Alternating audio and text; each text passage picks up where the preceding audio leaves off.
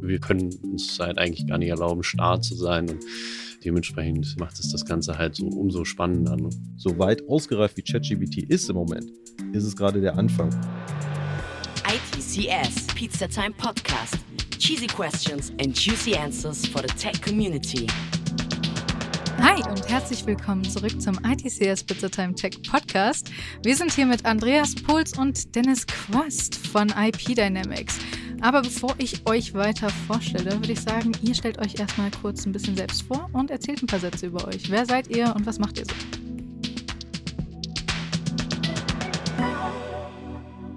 Ja, dann fange ich einfach mal an, Andreas. Ja, mein Name, danke erstmal, dass wir hier sein dürfen. Dennis Quast. Ich bin Systemspezialist im Contact Center Team von IP Dynamics. Ich komme in der Tat aus dem tiefsten Sauerland, aus so einem kleinen 250 Seelendorf habe dann so einen 15-Jahres-Schwenk irgendwie quer durch Düsseldorf, das Ruhrgebiet, auch bei mehreren Firmen und mehreren Positionen, die aber alle irgendwo mit Technik zu tun hatten. Da kommen wir, glaube ich, gleich sowieso noch mal ein bisschen drauf gemacht. Und bin jetzt in der Tat schon seit 2018 bei IPD. Hat mich ehrlich gesagt auch überrascht, musste ich nämlich bei der Vorbereitung für den Podcast nochmal raussuchen. Aber so schnell ist es dann irgendwie rumgegangen. Gefühlt war es dann auch schneller. Und ja, also im Endeffekt zu mir, ich sage immer, ich reise privat sehr gerne mit dem Rucksack und meiner Göttergattin durch die Welt und äh, lerne neue Sachen kennen und das beschreibt eigentlich auch schon alles andere rund um mich herum sehr gut, weil dieses äh, Reinspringen in was Neues und sozusagen immer wieder neue Sachen kennenlernen zieht sich schon wie ein roter Faden quer durch Beruf und Privat. Und äh, ich glaube, das beschreibt mich ganz gut an der Stelle. Andreas? Ja, dann mache ich mal weiter. Genau, Andreas Pohls. Äh, bin im Projektmanagement-Team bei IP Dynamics, beziehungsweise gehört auch das Consulting noch mit in das Projektmanagement rein. Genau, bin seit einem Jahr oder ziemlich genau seit einem Jahr jetzt bei IP Dynamics und kümmere mich da dementsprechend um, wie das Projektmanagement schon so hergibt, ne, um Projekte und unsere Kunden und äh, deren Anforderungen. Ja, das äh, wo vom, von meiner Seite. Jetzt kommt natürlich erstmal die wichtigste Frage der Welt, unseres Podcasts, des Monats, des Tages. Was ist eure Lieblingspizza? Und ich glaube, mir hat da so ein Vöglein gezwitschert, dass einer von euch da auch noch eine ganz besondere Geschichte zu, zu erzählen hat, was Pizza betrifft. Ja, ich glaube, das ist dann wieder meine Wenigkeit. In der Tat hat meine Frau da ein Spleen oder mittelschwer Obsession, Wahnsinn, je nachdem, aus welcher Perspektive man das betrachtet. Die hat nämlich was Pizza angeht, total ein Weg. Also inklusive, dass ich extra deswegen von ihr nach Italien geschleppt wurde. Wir mussten uns dann halt auch alle berühmten Pizzaläden durchgehen, bis hin zum Pizza-Festival in Neapel selber.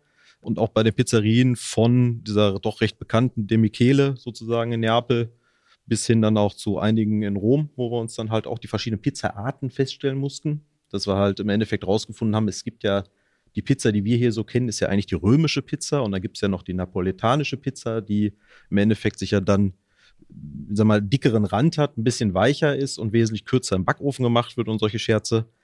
Und dementsprechend habe ich auch in der Tat zwei Lieblingspizzen, weil zwangsläufig, wenn man immer dahinter geschleppt wird und dann auch zu Hause natürlich Pizza nur selbst gemacht werden darf, ist es dann bei der neapolitanischen Pizza in der Tat die klassische Pizza Margarita das muss irgendwie einfach immer grundsätzlich sein. Und bei der römischen Pizza dann die interessanterweise Pizza Napoli, die zwar nach Neapel benannt ist, aber warum auch immer halt mit Sardellen, Kapern und Oliven gemacht wird. Also das ist dann so grundsätzliches Thema, das sich dann fröhlich durch mein Leben und mittlerweile auch meine Ehe zieht. dass das Thema Pizza ganz hoch aufgehangen wird und mindestens ein bis zweimal die Woche zelebriert wird zu Hause. Also da habe ich ja genau den richtigen gefragt. Andreas, was ist bei dir? ja.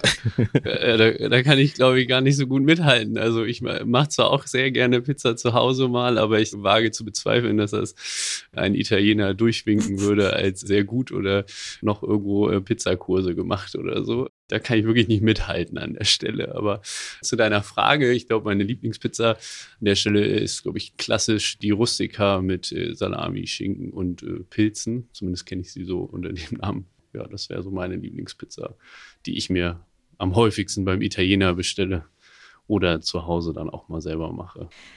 Heute ist wieder so einer der Tage, wo ich Hunger bekomme, wenn ich diese Frage stelle. Also gut, wir werden sehen, was ich heute Abend esse. Äh, aber genug über Pizza philosophiert. Äh, auch wenn wir das gerne noch den ganzen Tag weitermachen könnten und ich glaube, ihr noch einige Geschichten zu erzählen hättet, vor allem Dennis, fangen wir mal mit so ein paar Warm-up-Questions an. Und zwar holt mich und die HörerInnen mal kurz ab. Was macht IP Dynamics generell? Ja, ich äh, glaube, da starte ich mal rein. Genau, IP Dynamics kommt klassisch aus der Telefonie- und Contact Center-Bereich und hat da auch seine Wurzeln, äh, würde ich mal sagen. Wir kümmern uns im Großen und Ganzen halt äh, dementsprechend um den Aufbau von Contact Center-Lösungen im Allgemeinen, haben da aber auch natürlich die zusätzlichen Sachen wie Sprachportale auch bei uns verankert und Unified Communication ist ein ganz großes Thema, was da natürlich mit der Digitalisierung ja sukzessive immer mehr Fokus bekommen hat und dazugekommen ist. Und genau, dementsprechend kümmern wir uns ähm, in dem Bereich, sind inzwischen Systemhaus geworden, haben eigene Softwarelösungen dafür entwickelt, die wir unseren Kunden dann halt modulweise quasi zur Verfügung stellen können. Und genau, wir kennen das dann halt je nach Kundenanforderung zusammen mit dem Kunden. Ihr habt ja beide gerade schon gesagt, wie lange ihr schon ungefähr bei IP Dynamics seid, aber ihr habt noch nicht so richtig gesagt, wie ihr hierher gekommen seid. Wollt ihr beide mal so ungefähr euren Weg erzählen, wie es passiert ist, dass ihr schicksalhafterweise hierher kam? äh, ja, im Endeffekt trifft das ungefähr auch. Ich fange da jetzt einfach mal an. Ich habe irgendwann mal 2007 wirklich eine klassische Ausbildung gemacht zum IT-Systemelektroniker bin folgedessen auch in der Tat kein Akademiker, also ich habe nie studiert und bin damit, wie ich gemerkt habe, in der IT-Branche durchaus mittlerweile ein Sonderfall geworden. Mhm. Bin schon mal ganz froh, wenn ich nicht mitleidig angeguckt werde. Ist aber, wie ich gemerkt habe, weder notwendig noch in irgendeiner Form hinderlich an der ganzen Sache. Ja, habe dann bei einem relativ großen internationalen Unternehmen, habe ich damals meine Ausbildung begonnen, da auch kurze Zeit gearbeitet, bin dann direkt von da, aufgrund dessen, dass so ein bisschen viel Struktur und viel hin und her und festgefahren alles war und das war relativ klassisch, bin ich dann zu einem kleinen 20-Mann-Unternehmen gegangen innerhalb Deutschlands oder im Ruhrgebiet dann. Hab da gefühlt alles irgendwie mal ein bisschen gemacht, was ein bisschen mit Elektronik zu tun hat, also ein bisschen mit diesem Namen IT-Systemelektroniker meines Berufs zusammengearbeitet, von wirklich Brandmeldeanlagen bis hin dann zur Telefonanlage, über Serveranlagen oder ganze Rechenzentren, die ich dann irgendwie aufgebaut habe. Ja, und bin dann irgendwann in der Tat mal schon von da direkt 2018 von der IP Dynamics in der Tat auch angesprochen worden, habe mir das Ganze mal in Ruhe angeguckt und fand so dieses Konzept, das die Firma führt, auf das wir ja gleich noch ein bisschen näher eingehen. Also im Endeffekt genau diese Mischung zwischen Kleinunternehmen und dann aber auch doch noch nicht ganz großer internationaler Konzern, also im besten Sinne des Wortes Mittelstand. Fand ich dann sehr ansprechend und cool habe mir das dann in Ruhe angeguckt, ja, und bin seit 2018 dabei geblieben und es scheint anscheinend so gut zu sein, dass ich bis vorgestern davon ausgegangen wäre, dass ich so zwei, drei Jahre erst da bin, aber es sind dann, wie gesagt, doch schon fünf. Also, es ist allein schon schockierend, ist, äh, dass 2018 fünf Jahre her ist, wenn ich ehrlich bin. Also ich ja, glaube, das, das, ist schon, das ist schon krass. Andreas, wie sieht's bei dir aus? Wie war dein Weg hierher? Genau, ja, mein Weg zog sich tatsächlich ein bisschen äh, zu IP Dynamics. Ich komme eigentlich aus der, habe ich vorhin gar nicht beim, wer bin ich eigentlich und was mache ich? Ehrlich gesagt, ich komme eigentlich aus der Nähe von Höxter, mhm. ähm, bin dann 2008, also auch schon noch weiter weg ist als 2018, nach Hamburg gezogen. Da bin ich nämlich auch ansässig bei IP Dynamics quasi. Bin also, wie gesagt, 2008 nach Hamburg gezogen, äh, aufgrund der Firma, die dann nach Hamburg gezogen ist, äh, bei der ich meine Ausbildung gemacht habe, klassisch zum Bürokaufmann, sechs Jahre da gearbeitet, inklusive Ausbildung. Und habe dann irgendwann gesagt, tatsächlich, im Gegensatz zu Dennis, ich gehe studieren, obwohl ich es nie wollte. Ja, und dann habe ich Wirtschaftsinformatik hier in Hamburg studiert und bin dann tatsächlich bei so ein paar ja, Werkstudententätigkeiten irgendwann bei einem Social Casino gelandet, bin da so ins Projektmanagement und naja, so ein bisschen Analyst war ich da auch noch, äh, habe so Datenbankabfragen geschrieben, bis hin, dass ich dann irgendwann gesagt habe, okay, muss noch mal was Neues her, bin zu einem Konzern gegangen, einem größeren Konzern und äh, habe da schnell festgestellt, so, oh, vorher nur kleine Unternehmen, äh, Konzern ist schon eine andere Welt. Und dann äh, habe ich, ja, es war auch ein bisschen Corona vielleicht auch mit dabei, kennt man ja auch. Es gab viele Wechselgedanken, glaube ich, für, von Leuten, die in der Corona-Pandemie nicht mehr ganz so glücklich waren. wurde dann von der Headhunterin angeschrieben und mir wurde IP Dynamics vorgeschlagen und äh, ja, war dann zu den Gesprächen da und war sehr positiv überrascht über die ja, kurzen Wege, ähm, das doch sehr familiäre Verhältnis innerhalb des Unternehmens. Und genau, bin dann letztes Jahr im März zu IP Dynamics gewechselt. Das finde ich sehr cool auch bei euch, irgendwie die unterschiedlichen Wege, die ihr habt und eben auch die nicht gleich Studium, Job, Weg. Einfach auch, um mal so ein bisschen die Vielfalt zu zeigen, wie man doch in einen Beruf kommen kann und dass es eben nicht immer dieser gerade straight von der Schule, Studium, Berufsweg sein muss man sieht halt auch, wir bilden ja auch groß aus bei uns und da haben wir sowohl halt die klassische Ausbildung wirklich als zum Beispiel IT-Systemelektroniker, Fachrichtung Anwendungsentwicklung, als auch wirklich duales Studium. Also das ist immer die gesamte Bankbreite, die dann teilweise wirklich auch in der gleichen Abteilung zusammensitzt und einfach zwar eigentlich, wenn man meinen könnte, grundsätzlich verschiedene Wege beschreiten vom Ausbildungswerdegang her, aber vom Prinzip doch dann irgendwie zusammenwachsen oder zusammenarbeiten, wo man dann noch merkt, das ergänzt sich beides schon perfekt. Also da gibt es halt wirklich viele Wege, die sich halt stark an dem orientieren, was man persönlich für sich will, wo man sagt, da sehe ich halt im Endeffekt genau den Weg für mich. Das finde ich eigentlich immer ganz cool. Gerade im IT-Bereich ist das, glaube ich, noch so weit verbreitet, wie es in kaum einem anderen Bereich das gibt, dass man wirklich sagt, wie jetzt ich, klassischer Ausbildungsberuf, arbeite aber eigentlich sagen wir, mit auch Studierten beziehungsweise auch mit mehreren Doktoranden bei uns da zusammen und eigentlich arbeiten wir alle in der gleichen Abteilung und es wächst halt so komplett zusammen. Ja. Das finde ich eigentlich immer relativ spannend, gerade im Umfeld halt. Auf jeden Fall. Um wieder auf Italien zurückzukommen, viele Wege führen nach Rom. ja, danke. Und da gibt es Pizza. und da gibt es dann Pizza, genau. Da, da haben genau. wir wieder Full Circle Perfekt. Moment.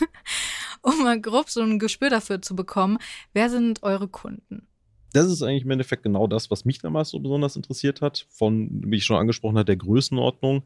Wir konzentrieren uns ja von der Firma her hauptsächlich auf Kommunikation in dem Sinne. Kommunikation gibt es einfach in jedem Bereich und jeder Firma und ist auch für alle interessant. Und dementsprechend haben wir da auch eigentlich eine echt weite Bandbreite von wirklich mittelständischen Unternehmen, die in Deutschland irgendwo mittendrin sitzen, über wirklich weltweit agierende Konzerne, die im Kundenkreis da auch sind, die sagen, wo man dann halt auch die Herausforderung hat, mit anderen Zeitzonen, anderen Sprachen halt im Endeffekt das alles einzuplanen. Da kommen wir ja dann noch drauf. Dann natürlich ein Fokusbereich Versicherungen, Großversicherungsunternehmen, die also auch jeder wirklich kennt, deutschlandweit und auch darüber hinaus bis hin wirklich zu Deutschlands größten Behörden, die man eigentlich auch so jeder kennt. Also das findet sich wirklich alles dann im Kundenkreis wieder, wo man dann halt sich immer entsprechend reinarbeitet und man auch von dem Kundenkreis halt alles kennenlernt, dass man halt überall den Einblick gewinnt und man merkt, hey, okay, wir sind zwar in dem Sinne, machen wir halt unseren Fokus auf dem Bereich, aber man merkt halt wirklich, dass es lässt sich auf so viele Arbeitsbereiche und so viele verschiedene Arten im Endeffekt interpretieren und einbauen, und die gehören halt alle zu unserem Kundenkreis und werden auch aktiv noch weiterhin von uns betreut. Und da arbeiten wir halt dran. Ihr habt jetzt schon kurz erklärt, was IP Dynamics generell macht und wir kommen später auch nochmal darauf zurück, was ihr jetzt genau aktuell macht. Aber wo kommt IP Dynamics eigentlich her? Also was hat es früher gemacht und wo seht ihr die größte Entwicklung im Vergleich zu heute? Beziehungsweise also, wo kommt ihr her und wohin geht's?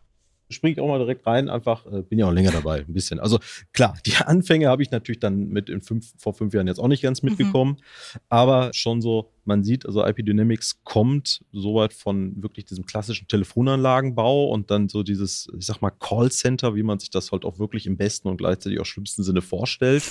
Und es ist ja immer mehr dazu gekommen, dass sich halt nicht nur dieses Callcenter halt entwickelt hat und dann dieser Gedanke, was verbinde ich damit, halt im Endeffekt. Und so hat sich dann auch sozusagen IP Dynamics immer weiter dynamisch halt mhm. angepasst und dann halt weiterentwickelt über die Integration von Unified Communications. Also was kann ich halt machen neben dem klassischen Hörer abheben, telefonieren? Wie kann ich halt erstmal überhaupt Arbeit optimieren an der Stelle? Dann in dem Bereich halt Skype for Business, das war da einen der ersten Media-Adapter damals halt in Zusammenarbeit mit Microsoft halt auch auf den Markt gebracht haben und das überhaupt, ja, Callcenter fähig erstmal gemacht haben. Da waren wir ganz weit führend. Und momentan ist halt gerade eine spannende Entwicklung, oder was heißt momentan? Das ist jetzt auch schon seit ein, zwei Jahren halt im Gange oder seit länger sogar, dass man halt ja gar nicht mehr nur dieses Callcenter, sondern es ist halt ja das Contact Center. Also im Endeffekt, ich habe als Kommunikation ja zu meinem Kunden nicht mehr nur das klassische Telefon, sondern ich binde ein Social Media, ich binde ein dann halt klassisch Postmuster mit rein. Ich binde im Endeffekt E-Mail-Routing, ich fax unter Umständen noch Thema Behörden. Also das ist ja praktisch alles ein Feld, was die Kommunikation angeht, die ich mit dem Kunden habe. wo ich sage, hey, warum müssen das eigentlich getrennte Felder sein? Wie kann ich die zusammenbringen? Wie kann ich da auch eine Intelligenz reinbringen? Wie kann ich das auch optimieren? Und wie kann ich das auch so zusammenschalten, dass ich halt besonders eben nicht auch für den Arbeiter, äh, Arbeitnehmer einen klassischen Callcenter-Arbeitsplatz, so Box, setze ich dahin, telefoniere den ganzen Tag von A bis Z ab, sondern sage, hey, ich möchte das ganz interessant gestalten und mische das auch durch, dass halt man nicht nur telefoniert, sondern vielleicht auch Ne, ich mache jetzt ein bisschen was vorbereitete, durch die KI schon aufgearbeitete Informationen aus dem Chatbot ankommen, dann danach vielleicht eine E-Mail bearbeiten, dann mal wieder ein Telefonat. Und das halt auch noch intelligent so zu machen, dass das Ganze monitorbar ist, skalierbar ist, gleichzeitig die Daten ausgewertet werden können und so. Das ist momentan unser großes Aufgabenfeld und da sehe ich auch noch eine ganze Menge Bewegung. Das heißt, in die Richtung marschieren wir natürlich auch direkt weiter, geht dann halt in den nächsten Bereich immer mehr KI einzusetzen, immer feiner, immer gradualer. Wie viel kann wir wirklich sagen, dass man sagt, okay, ich habe ja irgendwo die Schnittmenge zwischen, ich habe eine Intelligenz im System drin, will aber auf gar keinen Fall gegenüber meinem Kunden oder mein Auftreten so darstellen lassen, dass ich das von der Maschine abhändeln lasse. Also ich möchte auch eine gewisse persönliche Note.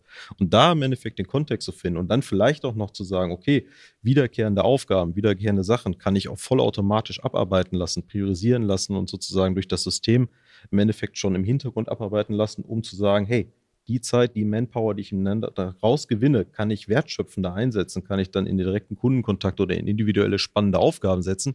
Das ist, glaube ich, so das, wo wir gerade dran sind, wo wir noch das Ganze erweitern und das sind auch die nächsten Schritte, das immer weiter zu verfeinern und da passiert wahnsinnig viel. Also das ist eigentlich wahnsinnig spannend, was gerade so auch rundrum um uns herum auf dem Markt los ist, was, glaube ich, jeder gerade alles so mitkriegt in verschiedensten Bereichen.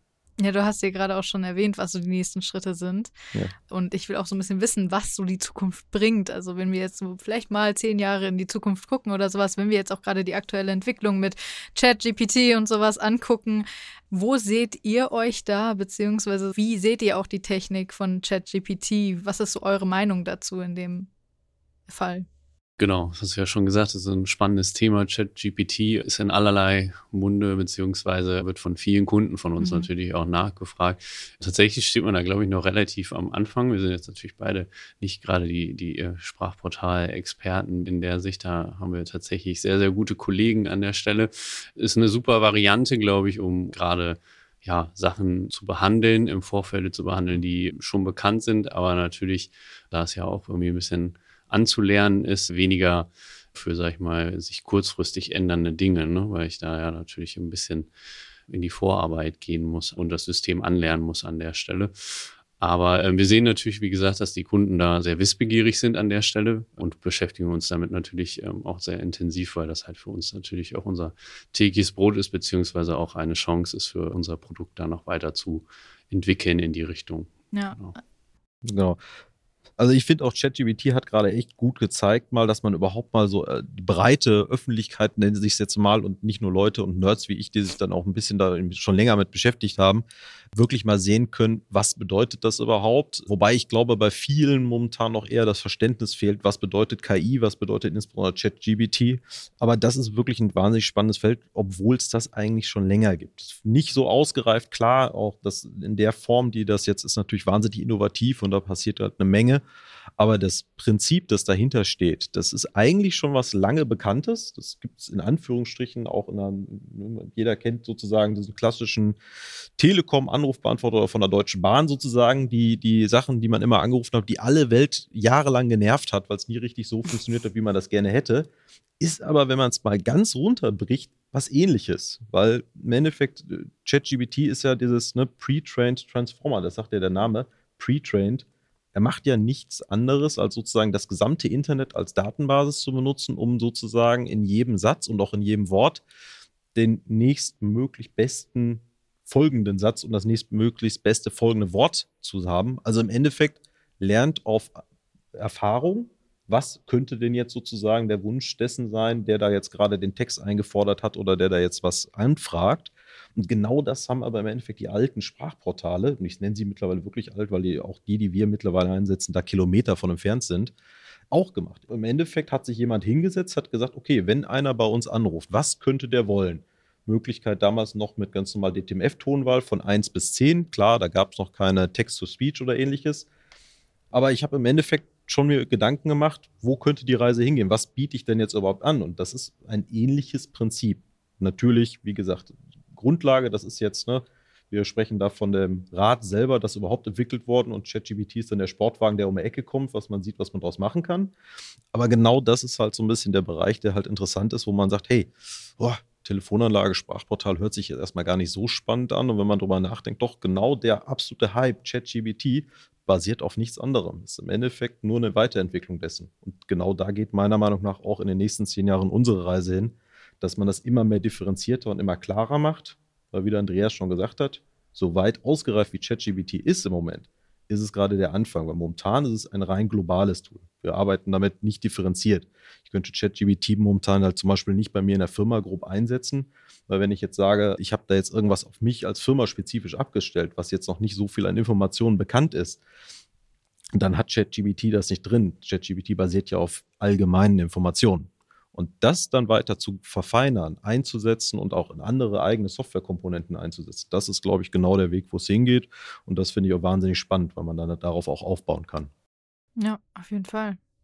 Ein für eure Arbeit sehr wichtiger Begriff ist Contact Center und den Begriff hast du auch gerade schon gedroppt. Willst du noch mal kurz zusammenfassen, was dieser Begriff denn alles beschreibt, was da alles drunter fällt und äh, wofür der steht? Ja, sehr gerne. Vom Prinzip, Contact Center ist halt so wirklich diese Weiterentwicklung des klassischen Callcenters. Callcenter, wirklich Anrufe kommen rein und irgendwann hat man dann, wie ich ja schon mal anfangs erwähnt hatte, gemerkt, hm, ich habe halt nur in der Kommunikation nicht nur mein Callcenter, ich habe im Endeffekt alles Mögliche an Kommunikationskanälen, die reinkommen und auch unter anderem die rausgehen, muss man sagen und möchte die aber alle zentral zusammen abbilden, weil es macht halt keinen Sinn zu sagen, wunderbar, ich habe jetzt hier das tollste Callcenter, mit einem Sprachbot, der dann sozusagen als Einfallportal alles intelligent regelt und macht und tut. Und ich habe halt sozusagen jeden Anrufer perfekt abgehandelt, das gemonitort und hinterher ausgewertet. Und auf der anderen Seite habe ich dann aber sozusagen fünf Mitarbeiter im Unternehmen abgestempelt, die sich jetzt um die Post kümmern müssen und merke, okay, da kommen jeden Tag irgendwie 5000 Briefe rein, die schaffen aber nur 1000 irgendwie abzuarbeiten und das klappt hinten und vorne nicht und das Ganze kippt sozusagen irgendwie zusammen. So, und dann hat man gemerkt, hm, ich muss aber irgendwie zusehen, dass ich alle Eingangskanäle erstmal zusammenschalte, damit ich überhaupt mal einen Überblick habe oder überhaupt mal organisieren kann, was mache ich dort. Und dann auch gegeneinander priorisieren, im Endeffekt untereinander überhaupt intelligent routen und nach Möglichkeit auch, sag ich mal, zentral und intelligent steuern. Darum geht es halt hauptsächlich in diesem Contact Center Bereich, dass ich sage, ich habe mehrere Kanäle, ich habe auch unter Umständen, das ist momentan halt immer mehr mehrere Ausgabeschnittstellen im Bereich, dass ich Übergabeschnittpunkte zu Warenwirtschaftssoftware habe, zu auch, sage ich mal, Speichermedien oder beziehungsweise dann auch Thema papierloses Büro und sowas. Das sind alles Bereiche, die überhaupt angesprochen werden müssen. Und zwischen all diesen Dingen, die bei sich als Software wunderbar funktionieren, muss immer irgendwo eine Schnittstelle existieren, die überhaupt in alle Richtungen alles handelt und priorisiert und sozusagen die Dachen überhaupt erstmal in Time hin und her schiebt. Das nach Möglichkeit immer gerne in Echtzeit, weil bei der Telefonie kennen wir das.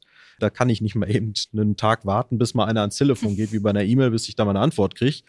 Und gleichzeitig aber dann auch bitteschön mit einer entsprechenden Datenhaltung, dass ich sage, ich will jetzt sozusagen eine E-Mail, vielleicht die nicht so wichtig ist, kann auch mal zwei Tage warten. Genau die Gewichtung dazwischen, alles zusammenwerfen und dann im Endeffekt hinten raus das sauber steuerbar machen und auch halbwegs logisch abbildbar, dass das nicht ein großer Wust ist, den keiner mehr durchblickt.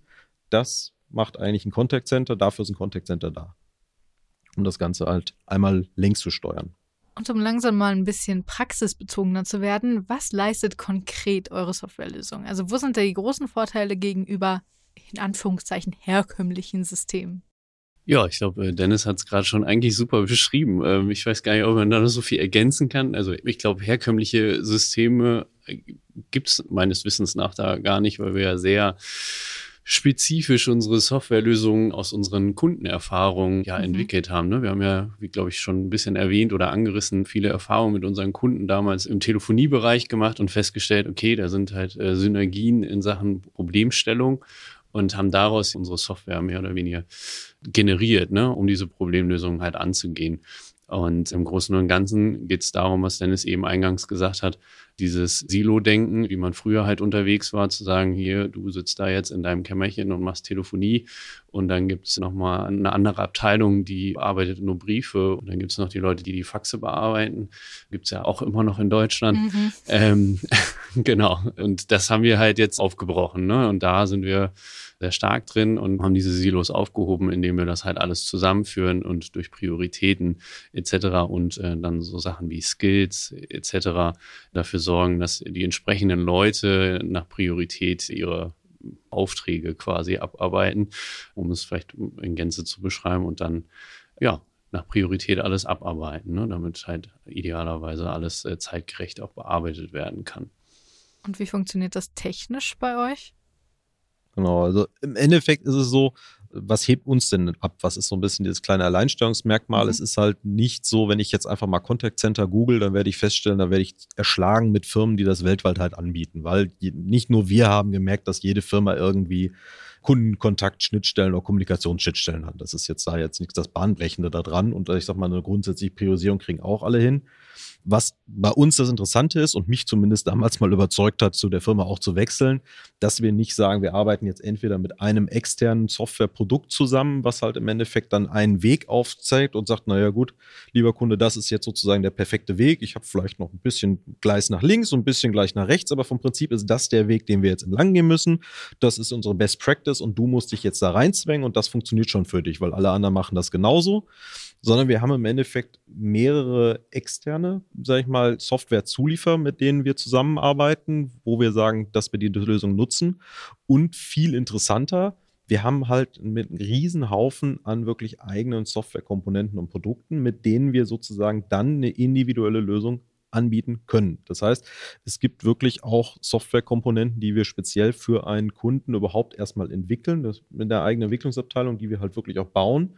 Wir sind da also wirklich ein vollständiges Systemhaus und das, sage ich mal, macht auch immer mehr den Fokus aus. Also deswegen können wir überhaupt dieses breite Spektrum von Kleinunternehmen bis hin zur Riesenbehörde über die Versicherungsbranche überhaupt abhändeln, weil wir halt ganz klar sagen, okay, wir haben jetzt analysiert, was ist jetzt genau das Thema bei dir, wir gucken uns das alles an und springen dann dazu, dass wir merken, ja, wir haben da jetzt momentan keinen von unseren gängigen Lösungen, die wir jetzt im Portfolio haben, ja, könnten wir abdecken, ist aber vielleicht nicht das Optimale für dich und aus unserer Sicht wäre das und das optimal und das entwickeln wir eins zu eins mit dir zusammen für dich live und können das dann umsetzen. Und da fängt dann sozusagen genau der technische Part an, wo es interessant wird für mich, dass erstmal sozusagen wirklich das anfängt zu sagen, typisches Anforderungsmanagement. Ich gucke mir halt wirklich jeden Betrieb halt erstmal an, wie arbeitet der jeweilige Kunde, das fängt halt wirklich ganz vorne an.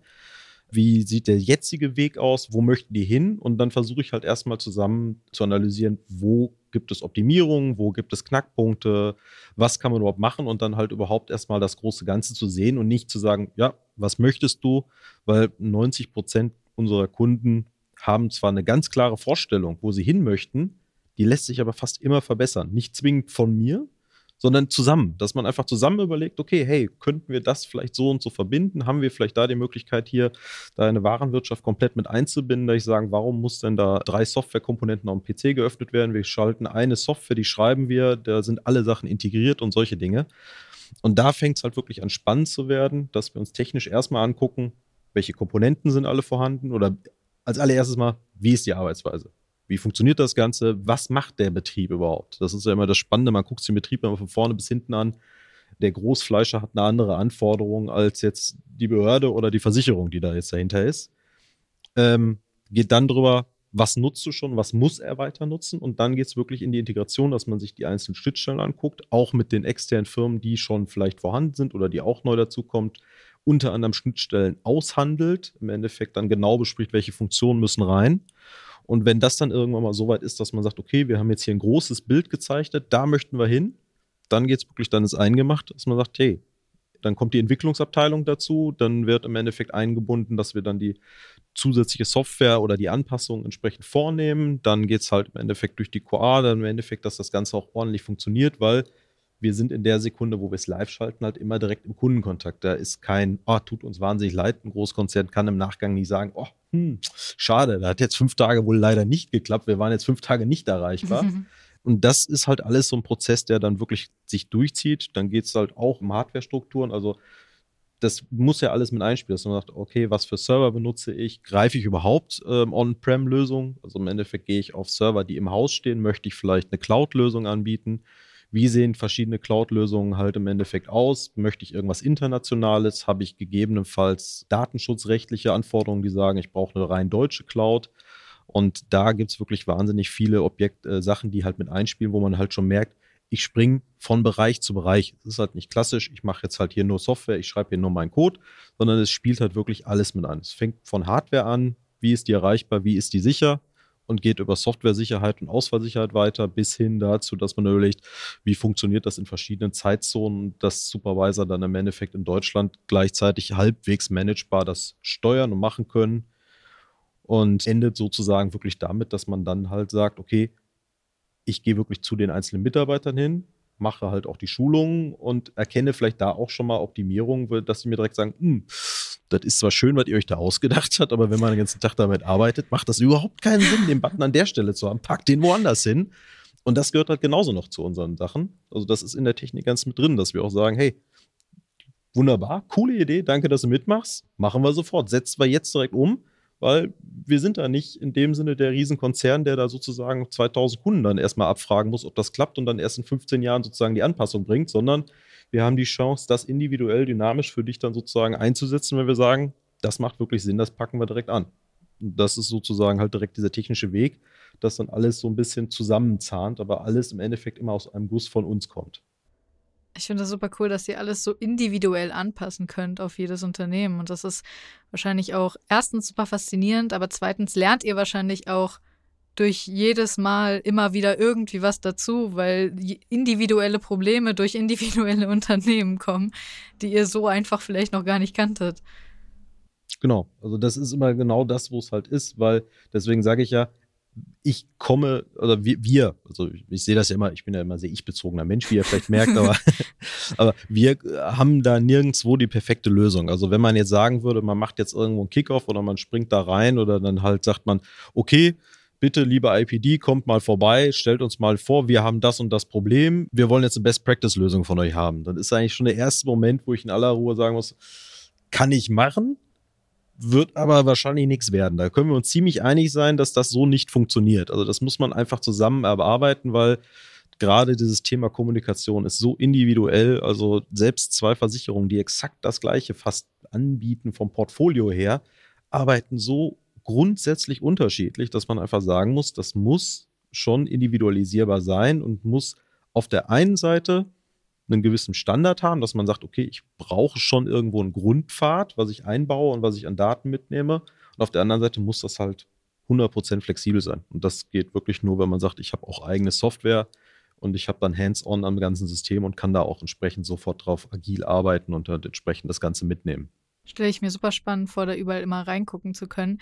Du hast ja gerade auch schon das Thema Cloud so ganz leicht mal irgendwie erwähnt.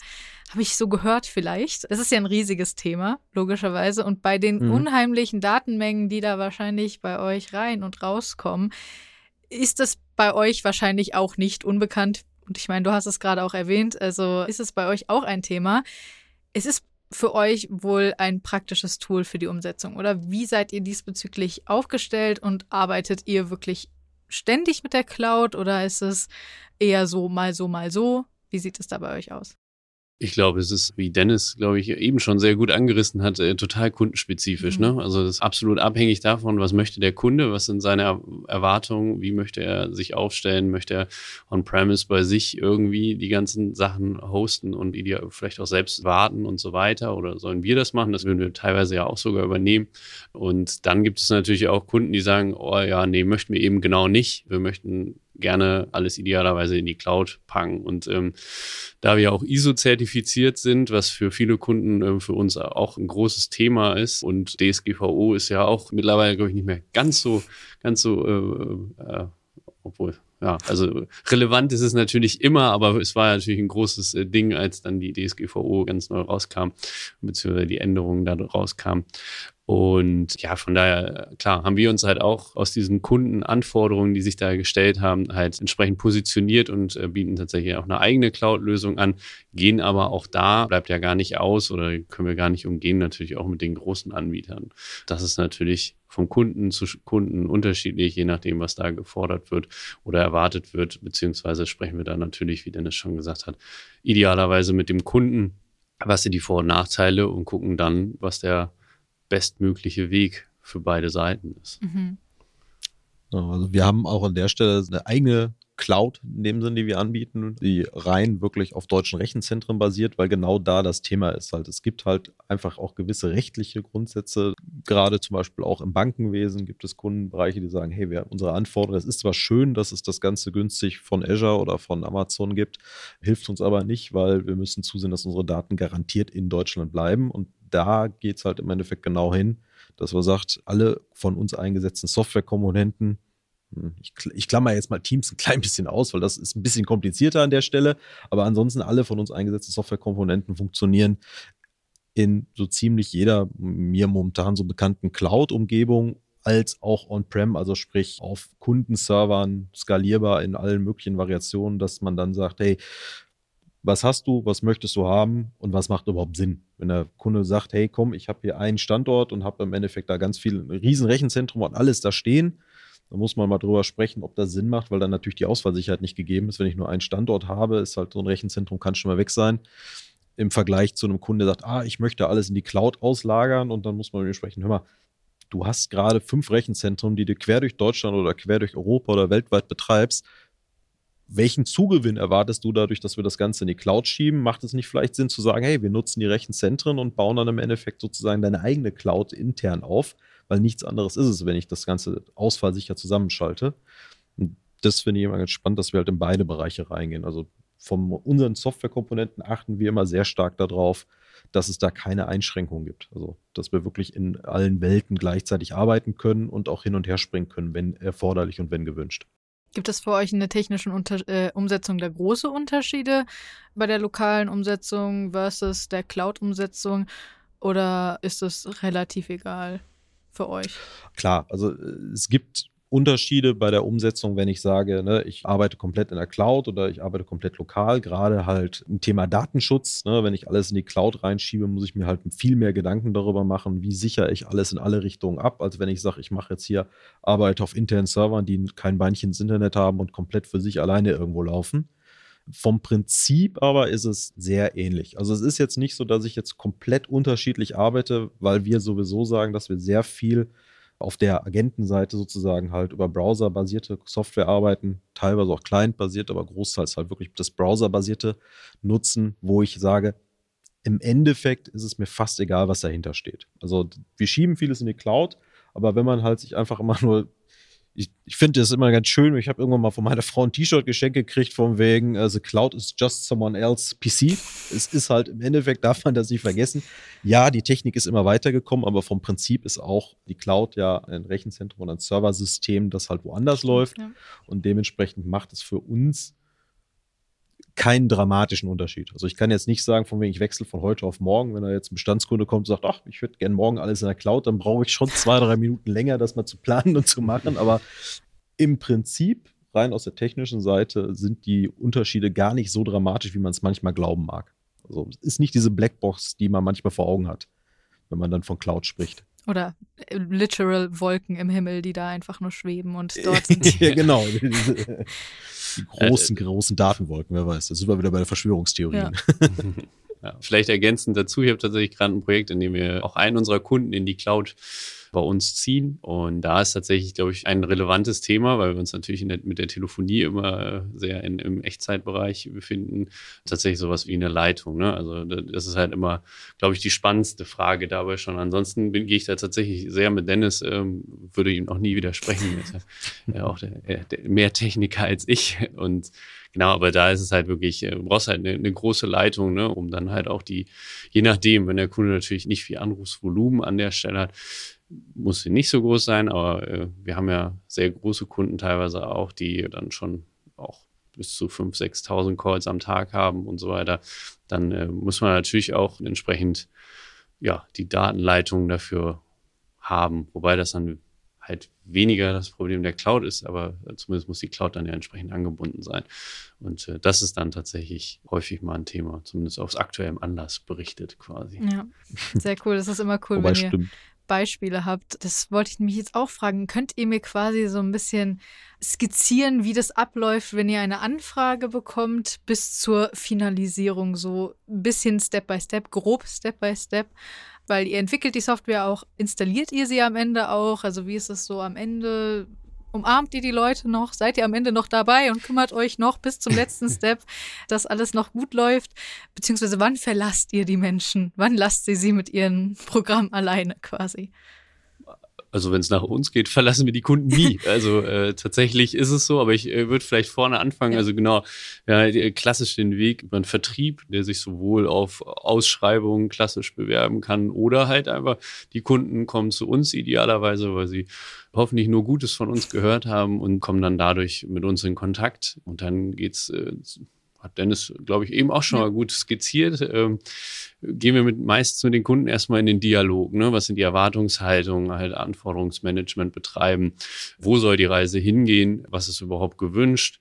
Ich hatte ja auch schon eingangs mal gesagt, dass wir ja auch unsere Produkte recht modular einsetzen können. Das heißt, es gibt nicht nur ein großes System, was man kaufen kann, sondern man kann ja auch kleinere Bereiche kaufen. Und wie gesagt, da sind die Kundenanforderungen ja, wie eingangs schon gesagt, total unterschiedlich. Und äh, genau, wir sprechen da mit den Kunden, was er haben möchte, was eine optimale Lösung für ihn sein kann, wo wir ihn sehen und schauen, dass das er sich immer mit seinen Erwartungen dann hoffentlich deckt und gehen dann halt in das Projekt, ne? ganz klassisch Projektmanagement, planen dann das auf, sprechen mit dem Kunden, wann wir das ausliefern, installieren die Software auch beim Kunden vor Ort und dann gibt es halt diverse Modelle, wie sich das weiterentwickeln kann. Idealerweise bleiben wir im Kontakt. Meistens ist es ja auch nicht so, dass man eine Lösung dahinstellt und sagt, so, jetzt läuft alles und mit Sicherheit wirst du nie neue Anforderungen haben und dann gehen wir wieder, sondern der Kunde kann idealerweise mit uns dann natürlich auch neue Anforderungen, die sich natürlich meistens halt erst im Betrieb ergeben, dann noch bei uns weiter beauftragen etc., sprechen wieder drüber und gehen in den Prozess. Ansonsten, glaube ich, hatte ich eben kurz angerissen, wir bieten auch immer Schulungen an für unsere Systeme und haben auch klassischen Service. Also sprich, den kann der Kunde, wenn er den, ihn denn haben möchte, dazu buchen, sodass wir sagen, wir warten natürlich unsere Tools auch und unsere Systeme und helfen ihm dabei und stehen natürlich jederzeit für Rückfragen zur Verfügung, wie ich schon gesagt habe, wenn neue Anforderungen da sind. Oder auch einfach mal so, ähm, wenn man mal brainstormen möchte, sind wir da eigentlich immer da. Und das ist, glaube ich, auch das Schöne, dass man einfach auch sieht, was man da geschaffen hat und auch mitkriegt beim Kunden, dass hoffentlich die Lösung dann halt auch einen Mehrwert beim Kunden erzeugt. Dennis, hast du noch was? Im Endeffekt hast du das ja perfekt umschrieben. Also, Ich finde auch, dass es, du es das fängt gut gemacht wirklich hast. an, geht von A bis Z ne, und, und endet wirklich hinterher. Deswegen ist, ich habe auch gerade ernsthaft überlegt, ob mir gerade spontan in den letzten fünf Jahren einer einfällt, wo man sagt, dass man ein Projekt in irgendeiner Form wirklich so abgeschlossen hat, dass man kaum was mehr davon gehört hat. Es gibt halt meistens immer so währenddessen, das lebt halt. Mhm. Das ist halt, ne, ich, ich kann immer nur wieder betonen, es ist Kommunikation. Kommunikation lebt. Wenn man sich damit beschäftigt, fällt einem immer irgendwie Sachen ein, die man verbessern kann, die man optimieren kann, die man vielleicht auch ausprobieren kann, ändern möchte. Und deswegen haben wir eigentlich zu allen Kunden, die wir da betreuen, auch dauerhaften Kontakt weit über den 24-7-Service hinaus, wo dann vielleicht auch mal, ne, dass man einfach, das ist ja klar, wenn ich einen Kommunikationskanal habe, muss ich immer erreichbar sein. Wenn man internationale Kunden hat, muss der auch immer da sein. Aber auch darüber hinaus, dass man auch immer Änderungen einbauen kann. Und sei es nur eine Feiertagsregelung oder ich möchte jetzt halt im Endeffekt ganz besondere Aktionen starten oder habe jetzt sozusagen eine Änderung meines gesamten Geschäftsablaufes, dann muss das ja alles immer berücksichtigt werden. Von daher wegen, ja, also das ist genau dieses Projekt ist in dem Sinne eigentlich nie abgeschlossen, sondern wird sozusagen nur in die nächste Stufe gehoben, dass man halt immer daran entsprechend weiterarbeiten kann und dann das optimieren kann und es lebt halt einfach das ganze Projekt. Das ist eigentlich mal so ganz schön. Das ist nicht wie so ein Auto, dass man sagt, okay, total geil, habe ich von A bis Z durchdacht und alles und jetzt habe ich das Ding hier hingestellt und ab jetzt fährt das und danach will ich damit nichts mehr zu tun haben und wenn du wirklich mal was hast, das kaputt ist, dann kauft ihr entweder ein neues oder geh woanders hin, sondern es lebt einfach immer weiter. Man hat halt immer weiter damit Kontakt. Man Das ist immer halt wieder spannend, reparieren. Sich dann halt Beziehungen das auch. müssen ja nie was Nee, nee, um reparieren Gottes Willen. Nein, das ist grundsätzlich geht da nichts kaputt. Deswegen, der Service langweilt sich auch den ganzen Tag. Aber ich finde das da ganz schön, weil äh, man baut halt dann echt auch relativ persönliche Beziehungen Mhm. teilweise zu Kunden auf, die man ja einfach über Jahre kennt und ständig mit telefoniert und macht und tut. Und das ist eigentlich ganz schön, wenn sich das dann halt äh, ewig in Anführungsstrichen sich hinzieht und nicht sagt nach vier, fünf Monaten, so, Projekt abgeschlossen, schön, war eine tolle Zeit, aber jetzt hören wir uns nie wieder. Und wir beide sprechen schon mal gar nicht, weil jetzt bist du im Service und dann reden wir nie wieder mit dem Dennis, der jetzt hier als Systemspezialist das aufgebaut hat. Der ist jetzt weg. Ja. Also man bleibt immer irgendwo mit drin. Das ist eigentlich eine echt schöne Sache dabei. Ihr kennt also unheimlich Ja. viele Leute in unheimlich vielen Unternehmen irgendwie. Das Wahrscheinlich ja, ist ja. schon cool.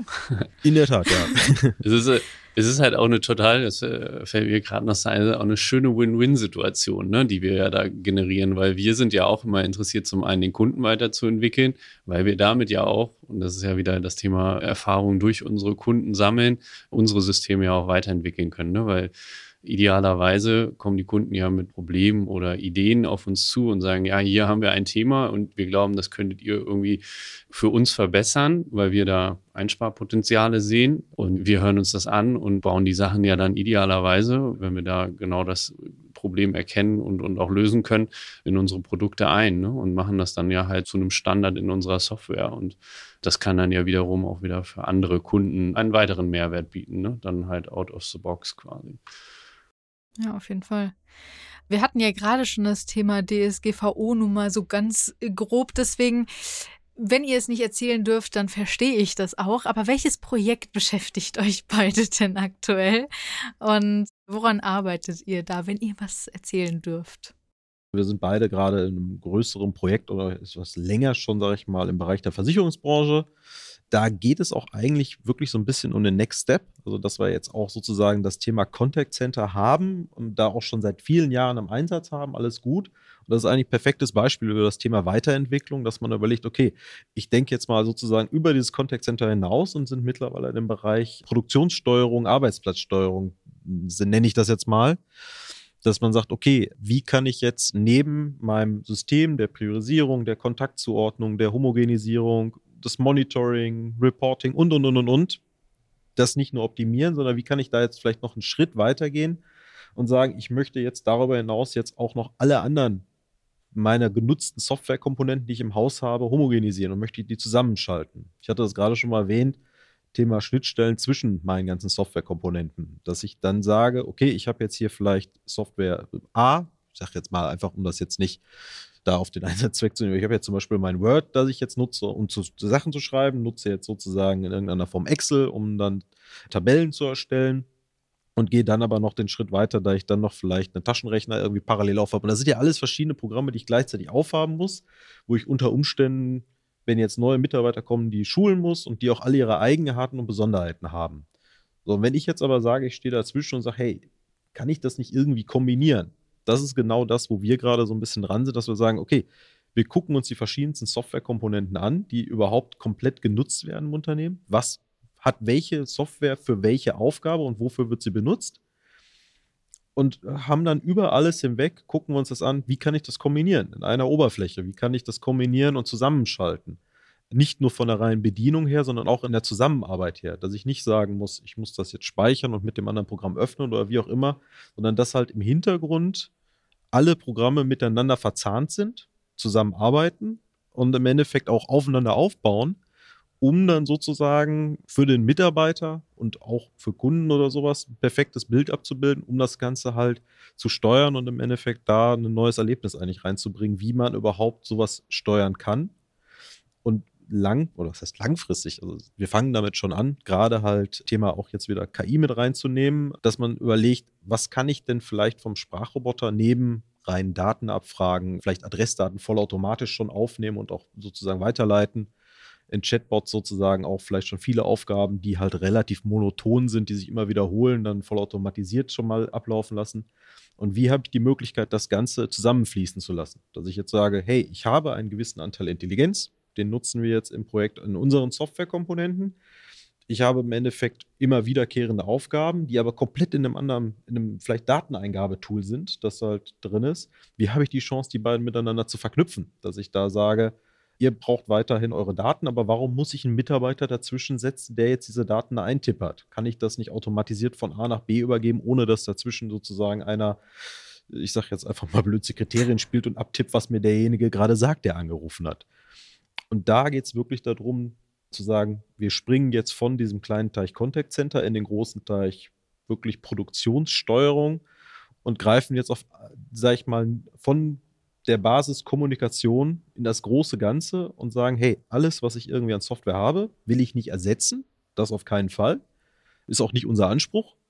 Aber will ich in irgendeiner Form zusammenbringen, möchte ich kombinieren miteinander, so dass ich am Endeffekt wirklich den Arbeitsplatz optimiert habe und nicht tausend verschiedene Eigenheiten und Sonderheiten nehme, sondern wirklich nur mehr aus jedem Bereich das rauspicke, was ich brauche und im optimalen Fall den monotonen oder den Teil, den ich halt automatisieren kann, im Hintergrund auch noch komplett automatisiert daneben laufen zu lassen. Ja, und da sind wir jetzt schon so, ja, jetzt fast schon ein Jahr zusammen mit dem Projekt. Also Andreas ist da auch relativ früh reingekommen und dann äh, genau. direkt sozusagen in die Vollen gestartet. Kalte Wasser geworfen worden. Ja, aber das ist ja auch irgendwie ganz schön, ne? wenn man mhm. weiß, so, also wie gesagt, wir haben erst im März angefangen letzten Jahres und äh, ja, also mit Verantwortung äh, kriegt man halt schnell, also das Vertrauen ist halt recht groß, glaube ich, in die Mitarbeiter, würde ich behaupten, und zeigt halt auch, dass man da halt schnell gesagt hat, okay, da ist was zu tun, hast du nicht Lust da reinzuspringen und das Schöne war halt einfach, äh, war trotzdem smoother Einstieg, würde ich sagen, weil ich da zum Beispiel mit einem unserer Geschäftsführer, der das zuvor geleitet hat, aber auch gesagt hat, aus zeitlichen Gründen müsste er sich da ein bisschen mehr rausnehmen und braucht da jemanden, der da projektmanagementseitig halt unterstützen kann. Und so ging es dann relativ schnell. Und ja, also zeigt halt, wie gesagt, einfach nur, wie das Vertrauen groß ist und dass man hier auf jeden Fall schnell reinstarten kann. Was ja, ja. nichts Negatives ist. Ich finde nee, es eher schön, wenn man schnell anpacken kann und äh, Dinge bewegen kann. Ne? Ja, vor allem gerade am Anfang lernt man da ja extrem viel dann dadurch. Ja. Also wie der Hase läuft, wie das überhaupt alles funktioniert, was man wirklich macht im Job und versteht überhaupt, was hier passiert. Also ist, finde ich persönlich auch besser, als wenn man da irgendwie die ersten Monate nur so ein bisschen kleine Hilfsarbeiten bekommt, nur um sich einzugewöhnen, in Anführungszeichen, aber man gar nicht so richtig weiß, was man hier eigentlich macht in dem Job. Und ja. wusstest dann schon gleich richtig, was du da machst und äh, ja, nicht auch, immer, dass es aber dir gefällt. ja, gut. nicht aber. immer, aber dafür haben wir echt ja, einen guten Zusammenhalt in der Firma und man braucht sich nicht scheuen, da mal Fragen zu stellen. Ne? Und dann ja geht es eigentlich auch ganz gut, wenn man weiß, dass man nirgendwo schief angeguckt wird, in Anführungsstrichen, wenn man mal vielleicht auch mal nicht ganz so clevere Frage stellt oder, oder das ein oder andere zweimal nachfragen muss, wenn man es nicht ganz verstanden hat. Aber wie gesagt, da haben wir echt einen guten Firmenzusammenhalt. Das passt. Das ist sehr cool. Was ist für euch so das Beste oder Coolste an dem Projekt? Also was macht für euch die Arbeit so spannend oder worauf freut ihr euch am meisten, wenn ihr zur Arbeit geht? Also ich finde so, was ich immer ganz cool finde der ganzen Sache, ist wirklich, dass man dieses Ende zu Ende sozusagen ein bisschen sieht. Also ich jetzt zum Beispiel als Systemspezialist, ich fange halt wirklich vorne am Prozess bin ich schon mit drin das heißt, sobald da im Endeffekt schon der Vertrieb losrennt und sagt, okay, was ist da, dann wird man schon halt mit eingegliedert und sagt, okay, wo macht es da Sinn? Ne? Also dieses Ausarbeiten, dann geht das weiter, ne? alles, was ich so beschrieben habe. Man ist überall halt mit drin, man kann den gesamten Prozess von A bis Z begleiten und hat dann nicht im Endeffekt nur so seine kleine Schnittstelle irgendwo. Ich sage jetzt mal, diese, typischen Aufgaben, die halt im Bereich Großkonzernen kommen, so von wegen, ich brauche jetzt den Codeschnipsel von dir, was der aber im Endeffekt macht und was der im Großen und Ganzen bewirkt, weiß ich überhaupt nicht, habe ich überhaupt mhm. nichts mit zu tun, sondern ich habe wirklich ich, wir starten halt als Team, das betrifft nicht nur mich als Systemspezialist, sondern das betrifft dann im Endeffekt genauso Andreas Bereich oder im Endeffekt auch dem Entwicklungsbereich dann halt die Kollegen, dass man sagt, okay, man startet in einem Projekt wirklich von Anfang an, holt alle ab, geht dann praktisch wirklich rein und sagt, dass jeder halt auch im Endeffekt direkt weiß, worum geht es überhaupt, was ist überhaupt der Sinn und Zweck an dem Ganzen, sodass man dann, wenn man hinterher das Projekt auf die Beine gestellt hat, sieht, ey, das funktioniert so, wie ich mir das am Anfang vorgestellt habe, wie wir uns das am Anfang vorgestellt haben. Oder vielleicht auch, hey, das kann man noch optimieren oder da, das lebt ja, wie gesagt. Und wenn man dann am Ende aber was wirklich sieht und sagt, okay, das funktioniert genau so, dann hat man immer wieder diesen Prozess von A bis Z, der aber wirklich jedes Mal komplett anders ist. Man sieht jedes Mal auch die Arbeitsprozesse von Firmen. Also, wenn ich überlege, wie gesagt, das ist jetzt 15, 18 Jahre mache ich das jetzt mittlerweile bei verschiedenen Firmen, das fängt an, dass man halt ja auch wirklich bei Tierarztpraxen genau weiß, wie arbeiten die, sieht jeden Raum, sieht genau die Arbeitsweise bis hin zur Großschlachterei über den multinationalen Konzern, wo man sich dann ja auch wirklich in das Projekt, in das Thema und wirklich halt auch in die Arbeitsweise eines jeden Kunden reinarbeiten muss und gewinnt dann meiner Meinung nach unglaublich viele Eindrücke und Einblicke halt in verschiedenste Unternehmen, wo man sonst eigentlich null Chance hat, da reinzukommen. Also wenn wir jetzt sagen würden, wir würden irgendwie eine Software für ein gewisses Nischenprodukt äh, starten oder hätten jetzt vielleicht irgendwie eine coole App oder sowas entwickelt, dann weiß ich ja immer noch nicht, wie derjenige am Ende des Tages damit arbeitet und was die machen. Also ich merke das immer, das Schlimmste ist immer, wenn ich dann mit meiner Frau durch die Gegend fahre und sitze dann, dann sozusagen im Auto und sage, ah, hier, guck mal, den habe ich als Kunde. Der, boah, weißt du was, die für ein Rechtszentrum, die, die, arbeiten so oder so. Das ist total cool, wie die das hinten machen. Und dann wird man wieder und da, da habe ich auch gearbeitet. Und das ist total spannend, was da im Hintergrund überhaupt passiert. Wie wird sowas bearbeitet? Wie arbeiten die damit? So Punkte, die man als Außensteher nie sehen würde. Kenne ich gefühlt von x Firmen. Überall, wo wir drin waren, hat man mal so wirklich einen Kompletteinblick gehabt, wo man sagt, ich habe nicht nur mein Projekt, sondern ich habe auch sehen können, wie arbeitet die Firma und gewinnt auch Einblicke in verschiedene Arbeitsmodelle. Das kommt ja auch hinzu, dass man merkt, ne, die eine Firma arbeitet vielleicht ein bisschen strukturierter in festeren Hierarchien, die andere ein bisschen flexibler und sowas. Und das finde ich eigentlich an gerade jetzt unserem momentanen Projekt, aber auch an dem davor echt cool, dass man so wirklich diesen Überblick hat und dann so ein bisschen das Out of the Box hat und sagt, hey, ich kriege so viel rechts und links mit, das würde ich sonst nie im Leben erreichen oder würde nie im Leben das so mitbekommen, was ich dann sozusagen in verschiedenen Firmen einblicke und dann ne, der nächste Kreis, den wir schließen, halt dieses, ich finde das halt wahnsinnig spannend, wirklich irgendwo reinzuspringen, einzutauchen, komplett was Neues kennenzulernen und mitzunehmen und dann halt jedes Mal was rein ist, wie ich das im Urlaub mache, wenn ich dann irgendwo durch die Gegend laufe, dann will man ja auch immer fremde Kulturen und Sachen kennenlernen aber wo keiner drüber nachdenkt, dass man auch mal fremde Unternehmenskulturen kennenlernt. So auch hier bei uns. Das ist halt vom Prinzip genau das Gleiche. Und das ist eigentlich auch wahnsinnig spannend, wenn man Bock drauf hat und sich ein bisschen drauf einlässt. Ja. Andreas, bei dir? Ja, kann ich tatsächlich äh, hauptsächlich zustimmen. Also ich glaube, äh, für mich auch einfach dieses äh, von A bis Z den Kunden ja, äh, zu entwickeln oder mit dem Kunden halt eine Lösung zu entwickeln, dann aber auch zu sehen, wie das Ganze denn auch funktioniert, beziehungsweise auch zu sehen, was es eigentlich gebracht hat. Ne? Und nicht dieses, wie du es ja auch eingangs schon mal gesagt hast, ja, wir kippen da die Lösung hin und sind dann weg, sondern das einfach komplett mit zu begleiten und auch danach darüber hinaus weiterzuentwickeln. Ja, plus ich finde es halt auch einfach gut, wenn das halt einfach so flexibel sein muss. Ne? Wir haben halt nicht einfach immer stringente Arbeit nach Fahrplan, sondern wir sind da ja halt einfach immer dazu angehalten oder müssen einfach auch so agieren, uns auf die Kunden individuell einzustellen. Ne? Weil die Arbeitsweisen sind anders, wie Dennis schon gesagt hat, die Prozesse sind anders, auch die Infrastruktur ist anders, die Technik ist anders. Wir können halt nicht einfach nach irgendwelchen klar vorgegebenen Standards arbeiten und sagen, ja, cool, Schnittstelle steht hier, binden wir an, fertig. Fertig ist das Produkt. Von daher finde ich das auch immer wieder spannend, sich da auch einfach individuell auf die Kunden einlassen zu können. Ja.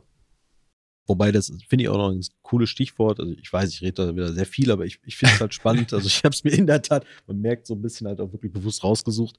Gerade das Thema auch Kundenentwicklung in dem Sinne. Das hört sich bescheuert an, aber es ist halt auch so, dass man halt wirklich mit Leuten zusammen ist, wo man sagt, okay, vor zwei Jahren hat man sich mal irgendwo kennengelernt. Mit, der gut, Anzug bei mir weniger. Ich versuche mich immer dagegen zu wehren, solange es geht, aber nicht immer Das ist auch das Motto unserer Messe. Also bei unserer Messe auch kein Anzug. Also ja, ja. bei uns richtig. Ja, das ist, ich bin halt kleiner, der sieht dann doof aus mit dem Anzug. Da wird man nur breiter und bescheuerter durch. Nee, nee, das klappt nicht. Aber man hat sich dann irgendwo mal kennengelernt, sondern ja, hallo, er quast und und und und und. Und dann irgendwo relativ steif, wirklich diese Kunden-Zulieferer-Beziehung und dann ein, zwei Jahre später, selbst wenn man da jetzt mal ein paar Monate keinen Kontakt hatte, dann kommt dort auf irgendwie so eine Nachricht, meld dich mal. Und also zufällig jetzt noch vor zwei Wochen gehabt, dann einen Kunden, den habe ich vor ein paar Jahren gebaut und dann ah, Dennis, guck mal hier, ich habe da mal jetzt bei euch in der Software habe ich jetzt neues Routing eingebaut und dann das und das gebaut. Was hältst du davon? Das ist total cool, das funktioniert so und so, das habe ich jetzt auch schon in Einsatz gebracht. Äh, lass doch mal eben zusammen drauf gucken. Was findest du denn daran? Also, dass man auch wirklich so ein bisschen diese Begeisterung teilweise oder auch diese Entwicklung weiterträgt und dann die entsprechenden Verantwortlichen beim Kunden ja auch sagen, hey, komm, ich arbeite damit, ich lebe mit und ich habe auch weiterhin meinen Ansprechpartner, man kriegt dann irgendwie alles mit. Also man lebt halt mit diesem Projekt weiter und kriegt dann auch diese Entwicklung mit. Und dann lebt man wirklich auch zusammen dann mit diesem Kunden, dass man sich immer mehr kennenlernt und dann immer mehr ja bei stundenlangen Gesprächen sozusagen ja auch immer mehr Privates hin, rechts und links mal einfließt. Und ich finde das eigentlich ganz cool, dass man halt da so viele Leute mal kennenlernt dann und denen die Entwicklung dann halt auch mitmacht. Das ist auf jeden Fall gerade für neugierige Menschen auch ein super interessanter Buch. Weil ich bin auch sehr neugierig und ich finde äh, gerade das, was ihr erzählt, mit dem so viele Einblicke in unterschiedliche Unternehmen, finde ich, klingt so, so interessant. Weil, wie ihr es ja auch schon erwähnt habt, das ist was, was man nicht hat. Also, das hat man im normalen Leben so nicht. Außer man macht ständig Praktika mhm. das ganze Leben lang. Und das stelle ich mir unheimlich faszinierend vor. Und man hat immer was zu erzählen. Ich glaube, man kommt immer nach Hause und hat immer irgendwie irgendwas zu erzählen und kann sagen, boah, ey, Firma XY, ne? Das glaubst du nicht. Und bei denen ist es so und so. Und ich weiß nicht, ob vielleicht eure Frauen sich darüber freuen, ob sie sich denken, oh je, ich freue mich den ganzen Tag darüber zu hören. Aber es ist auf jeden Fall super cool und es ist auch schön, irgendwie nach Hause zu kommen und zu wissen, man kann was erzählen und man kommt nicht von einem Job nach Hause, bei dem man denkt, ja, jeden Tag das Gleiche, ne? Irgendwo müsstest du das wahrscheinlich auch kennen, wenn man Podcasts mit Firmen macht, denen man denen dann im Endeffekt die Arbeitsweise halt aufgliedert und ja, so. Ja, klar, das, auf jeden Fall. Das, das hat stimmt, immer ja. was mit Interesse zu tun, dass man sagt, ich will neue Sachen kennenlernen und mitkriegen. Und äh, ja, das ist bei uns interessanterweise mal ein harter Kampf, weil ich ähm, viel am Quatschen bin, wie man merkt, meine Frau aber da nicht minder zurücksteht. und dann ist es immer hart, dann die, die Zeit zurückzunehmen. Und äh, unsere Kurze, die wird bald eins, die fängt jetzt auch an, mit dazwischen zu plappern oder sowas. Also das, ich merke schon, das wird demnächst müssen wir wahrscheinlich so einen Sprechball vergeben. So, wer darf jetzt reden und gerade erzählen und wer muss zuhören? Also ich wir müssen uns auch noch ein Konzept Idee. überlegen. Das ist eine gute Idee. Ihr habt gerade ja schon so erzählt, was ihr besonders toll findet, dort zu arbeiten bei IP Dynamics. Aber es ist ja auch nochmal die Sache, was gibt es vielleicht für Perks oder für Sachen, die ihr jetzt nochmal mögt am Arbeitsklima vielleicht, Hierarchie und alles. Ihr sagt ja schon, es ist eher familiär, es ist eben kein riesiger Konzern, in dem ihr euch vielleicht verloren fühlt, sondern ein bisschen familiärer. Ihr, ihr kennt viele Menschen, ihr kennt jeden vielleicht am Ende sogar. Wollt ihr ein bisschen erzählen, was ihr an dem Arbeitsklima und am Arbeitsalltag bei IP Dynamics schätzt? Ja, ich habe es eben schon mal gesagt, ne? Äh, überall stehen die Türen offen. Das ist, äh, glaube ich, ziemlich besonders ist vielleicht das falsche Wort, aber, aber, ja, doch irgendwo schon. Also du kannst jeden immer ansprechen. Das ist mir tatsächlich am Anfang sehr aufgefallen. Gerade in der Anfangsphase ist das ja irgendwie mit das Wichtigste, finde ich persönlich, weil es gibt ja nichts Schlimmeres, als wenn du da irgendwie sitzt und deine Aufgaben hast und äh, irgendwann kommt immer mal der Moment, wo man sich einfach nicht sicher ist, weil es ja ganz klar, die Prozesse sind neu, wenn man von der einen in die andere Firma wechselt. Und auch natürlich das Themengebiet ist auch neu. Ich war jetzt auch nicht derjenige, der vorher so stark im Contact Center Bereich unterwegs war, muss ich gestehen. Und dementsprechend ist es halt einfach wichtig, dass man überall, sage ich mal, ein offenes Ohr findet. Und ich glaube, das ist tatsächlich bei IP Dynamics sehr stark gegeben. Also habe ich zumindest so empfunden. Jetzt kann ja natürlich wieder bei so Sachen wie Hierarchien kann man jetzt natürlich so, so wieder sagen, ja, wow, wir haben so, so flache Hierarchien, aber tatsächlich trifft es in, in dem Fall auch sehr zu. Ich habe vorhin ja auch schon kurz angerissen, dass wir in dem Projekt, wo Dennis und ich arbeiten, auch zuvor ja der Geschäftsführer mit unterwegs war. Ich finde, das zeigt eigentlich auch schon sehr stark so, dass, mhm. dass da eigentlich also ja, es gibt natürlich Ebenen, aber sie bestehen auf dem Papier, würde ich mal sagen. So, ne? Aber tatsächlich hat man schon sehr das Gefühl, mit jedem auf Augenhöhe zu arbeiten. Und äh, das macht es eigentlich, glaube ich, so harmonisch in der Firma zu arbeiten und macht deswegen auch enorm viel Spaß. Ne? Ansonsten haben wir auch coole Events tatsächlich, muss man auch sagen. Immer mal, äh, jetzt glaube ich, im Mai steht bei uns äh, tatsächlich unser Summit, äh, Schrägstrich sonst auch Kickoff genannt, äh, wo es dann um so Firmenstrategien gar geht, beziehungsweise die Ausrichtung geht. Was, was liegt an? Was sind eigentlich die Themen, die uns so beschäftigen? Was sind Themen, die unsere Kunden beschäftigen? Und wir machen halt, weil wir da ja doch mehrere Standorte in ganz Deutschland verteilt haben, auch gerne mal ja, Firmen-Events, wo wir dann alle Leute mal zusammenbringen. Das findet dann immer an unterschiedlichen Orten statt und geht dann über, über sportliche Aktivitäten, wie ich glaube Mountainbike war letztens mal und äh, Wandern, glaube ich, auch, bis hin zu so einer Eats World Tour in Erfurt und dann trifft man sich tatsächlich auch mal und äh, hat nicht immer nur Teams-Calls oder so, weil man ja doch standorttechnisch etwas verteilt ist, was zum einen Charme hat, äh, aber natürlich zum anderen auch sehr schade ist, weil das Persönliche dann natürlich verloren geht. Aber so versucht IP Dynamics, finde ich, sehr gut irgendwie dann auch ja, Brücken zu schlagen, sozusagen. Also gerade so dieses Thema Freizeitaktivitäten finde ich halt auch genial. Wie gesagt, also Standorte quer durch Deutschland, sogar ein bisschen in die Schweiz rein. das ist halt nicht immer dieses Großevent. Also wir haben auch ein, zwei Großevents übers Jahr, wo da mehr oder minder alle schon ja, nach Möglichkeit kommen sollten. Klar, wenn es nicht klappt, dann klappt es nicht. Und dann haben wir aber wirklich halt mehrere übers Jahr verteilte kleine Events, wo halt jeder kommt, der halt gerade Bock hat oder der sich da entsprechend für anmeldet. Wie gesagt, wir hatten jetzt das Mountainbike-Fahren, machen wir jetzt eigentlich jedes Jahr. Wandern, für die, die jetzt sagen, nee, Mountainbike ist jetzt nicht meins. Dann hatten wir so eine, so eine Genussreise, die ist mit der Eat the World.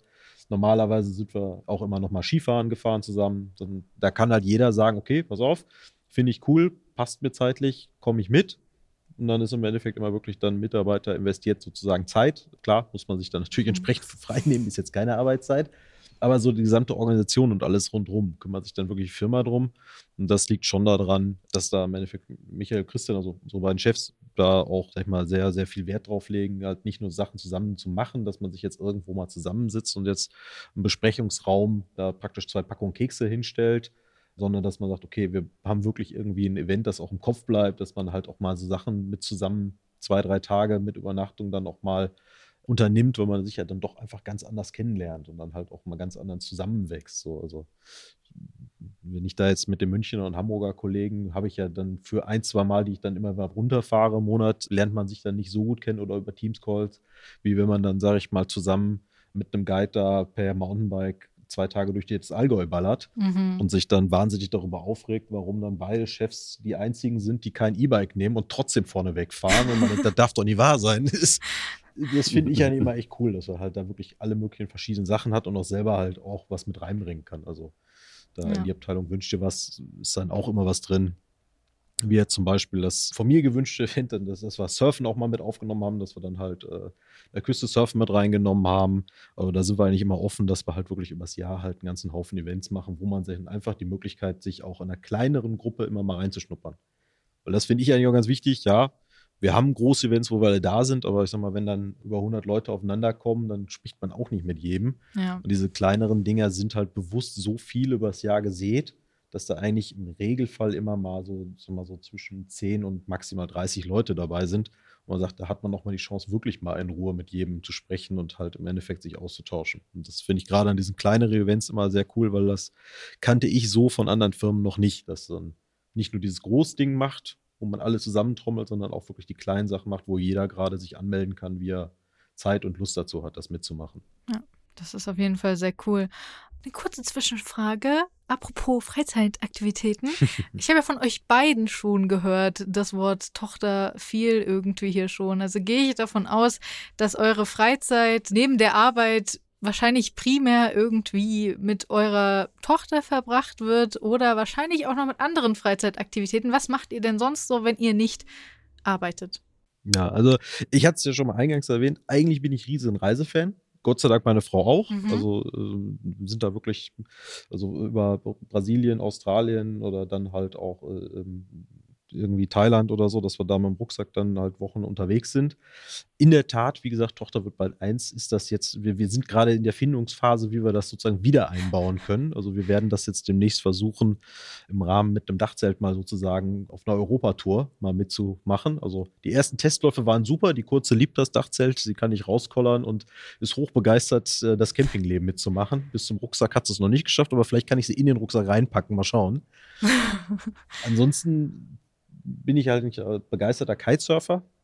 Hat aber auch seit einem Jahr nicht so ganz geklappt, weil, wie gesagt, da die Kleinen immer mit zur Küste zu nehmen. Wie gesagt, ich wohne im tiefsten Sauerland, so viele Seen haben wir nicht, wo ich drauf Kitesurfen kann. Und dann immer zur Küste zu fahren, ist mit der Kleinen dann auch nicht so einfach.